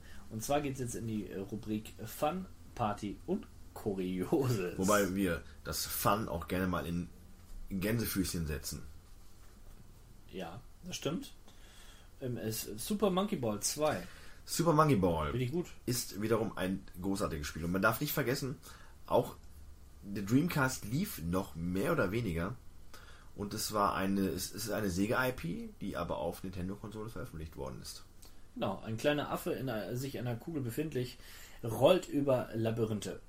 Highspeed und in absoluter Höhe. Und ein Fehler bedeutet den Absturz. Genau, ein bisschen wie Marvel Madness, äh, nur cool, weil man so ein kleiner Affe ist in einer Kugel. Und das natürlich das große Highlight war dann auch in der Gruppe. Jedes Monkey Ball hat eine große äh, Minispielsammlung. Sowas wie Monkey Golf oder Monkey irgendwas. Und das war so das, die kleine, das, das, Das der, die Party war das. ja, das war, das war die Party, die Monkey Party. Ja, Worms Blast haben wir noch dabei. Blascht. Ja, so ein gutes Gewürmse weiß ja eigentlich jeder zu schätzen, aber irgendwann wurde dann das ganze Gewürmse auch ein bisschen redundant. Und äh, Worms Blast trifft dann da auf das Ganze dann doch eher zu. Ha. Bis heute werden ja noch Worms-Titel veröffentlicht. Äh, demnächst kommt erst ein neuer Worms-Titel raus mit dem Gimmick, man kann sich in Häusern verschanzen. Ohne Worte. ja, Ohne Worte. Ähm, man braucht eigentlich nur einen Worms, um glücklich zu sein. Welches das ist, kann man immer noch für sich selber entscheiden. Worms 1. Armageddon. Ja, entscheidet euch selbst. Der letzte Titel auf unserer Liste, und damit schließen wir das Jahr dann tatsächlich auch ab, ist Mario Party Teil 4. Ja, für viele Leute, naja, zumindest für mich der beste Teil der Reihe. Wir sind inzwischen bei Teil 9 und Teil 9 war die, also eine bodenlose Frechheit. Ein, wenn hätte ich eine Wii U und ich hätte dieses Spiel, ich hätte beides aus dem Fenster geschmissen und hätte noch den Fernseher hinterhergeschmissen, damit auch ich sicher sein kann, dass es kaputt ist. Also grauenhaft. Aber Mario Party 4 stellt für mich so ein bisschen den Höhepunkt der ganzen Reihe dar. Die Teile auf dem N64 hatten ihren eigenen Charme, aber das Problem war einfach, sie waren zu controllerfeindlich. Irgendwann war dann einfach das Pad durch. Das war auf dem GameCube etwas besser. Und ähm, Mario Party 4 hat für mich eine sehr ausgewogene Mischung an Minispielen und der einzige Haken, den ich auch immer wieder erlebe, wenn ich es mit Leuten spiele, die vielleicht nicht so ganz die Fans davon sind, es dauert halt relativ lange. So eine Mario Party Runde ist man mit einer Stunde dabei und wenn man das so nebenbei spielen möchte, man trifft sich und äh, möchte ein bisschen was zocken, das ist halt gut. eben dann doch nicht so nebenbei. In der Relation zu einem Brettspiel, was es ja durchaus simuliert, ist das ja noch ver ver- verschmerzbar. ne? verschmerzbar. Das ist okay. Nur, äh, ich habe bei uns die, Erfahrung gemacht in letzter Zeit, die Mario Party, das war keine Party, das war mehr so ein Ja. Gewürge. Ja. Schade eigentlich. Und es macht mir immer noch Spaß. Denn die, Vide- die Minispiele sind abwechselnd. Ne, Mann gegen Mann, Mano y Mano könnte man noch sagen. Drei gegen einen, im Team, einer gegen den Computer. Tolle Sache, spaßige Sache. Und Mario Party 4 kann ich nach wie vor nur jedem empfehlen. Wenn man sich ein Mario Party kauft, spricht nichts gegen Teil 4. Ja. Und damit schließen wir auf jeden Fall das Jahr 2002 ab. Und äh, betreten nochmal die, äh, die, die äh, Zeitmaschine. Trinken noch einen Schluck äh, Wasser. Wasser. Aber wir müssen zurück, wir müssen zurück in die Gegenwart. Zurück ins Jahre 2016. Jetzt. Ja, und auch äh, der kürzeste Podcast hat einmal ein Ende. Einmal ganz im Ernst, es ist äh, ein sehr ausführlicher Podcast geworden. Aber es fühlt sich gut an. Es musste auch mal gesagt werden, denn wie du immer so schön sagst, nach so einer langen Sommerpause, da hat man sich viel zu erzählen. Hörte ich mal, dass du das gesagt hast. Und ähm, das ist nun mal so. Ne? Also, wir haben ja versucht, dementsprechend Ja, zu komprimieren. in der Tat. Und äh, insofern Für Fans. haben wir alles gegeben, aber es, hat nicht funktioniert. Nein. Und irgendwie doch. Die Welt schlechteste Abmoderation. Liebe Freunde, die Wahrheit ist folgende. Wir haben uns getroffen, wir haben uns wirklich viel Mühe gegeben mit der Vorbereitung und dann haben wir uns gedacht, hey, 16 Mitmalo, hey, Captain M, Prösterli. Ein Bärchen nach dem anderen, lockert die Zunge. Wer konnte denn ahnen, dass der Captain M direkt vor seinem Haus eine Getränkeoase hat, die, dem, die den feinsten Gerstensaft anbietet? Nicht diese komische Plörre, die ne, man irgendwo an den Tank gekauft. Nein, nein, feiner, eine feine Vollkornschorle, sage ich auch mal gerne. Nun ja, wir haben sie genossen, äh, so wie wir es genossen haben, euch unsere, ne, Videospielweisheit mitzuteilen. richtig, genau, Und wir genießen es noch und es wird noch ein paar Stunden bei uns dauern, aber ihr seid jetzt in den Tag, Nacht, Abend oder wann ihr auch immer diesen Podcast hört, entlassen. Wir hoffen trotzdem, es hat euch ein bisschen gefallen und beim nächsten Mal habt ihr wieder die Teetrinker, Kaffee- und Kuchen essenden, höchst seriösen. professionellen beiden Podcaster vor euch. Und ähm, bis dahin hoffe ich noch, dass ihr unseren YouTube-Kanal nicht vergesst. Die 100 Abonnenten wären schön zu erreichen als Ziel gesetzt. Äh, Patreon wird, wie gesagt, wahrscheinlich niemals ins Leben gerufen. Aber wenn doch, würde ich mich über, oder würden wir uns natürlich über einige tausend Euro freuen. In der Tat, in der Tat. Ich habe noch einige offene Rechnungen. Und äh, auch wenn ihr minderjährig seid, äh, sprecht mit euren Eltern. Alles geht. Ne? Und muss auch manchmal. Ne? Man muss auch, Eltern können übrigens auch abonnieren und ein Like da lassen. Ja, und ähm, ne, wenn man so ein bisschen für eine Sache Feuer und Flamme steht, dann findet man das gut und unterstützt das auch. Richtig. Und in diesem Sinne würde ich sagen, tschüss und bis zum nächsten Mal. Tschüss. Auf Wiedersehen. Ich habe mich frecherweise in eure Frequenz eingeschaltet, um eine Einladung auszusprechen. The end is in the beginning, and yet you go on. The initiation of a new aeon. I am the king of the world, baby.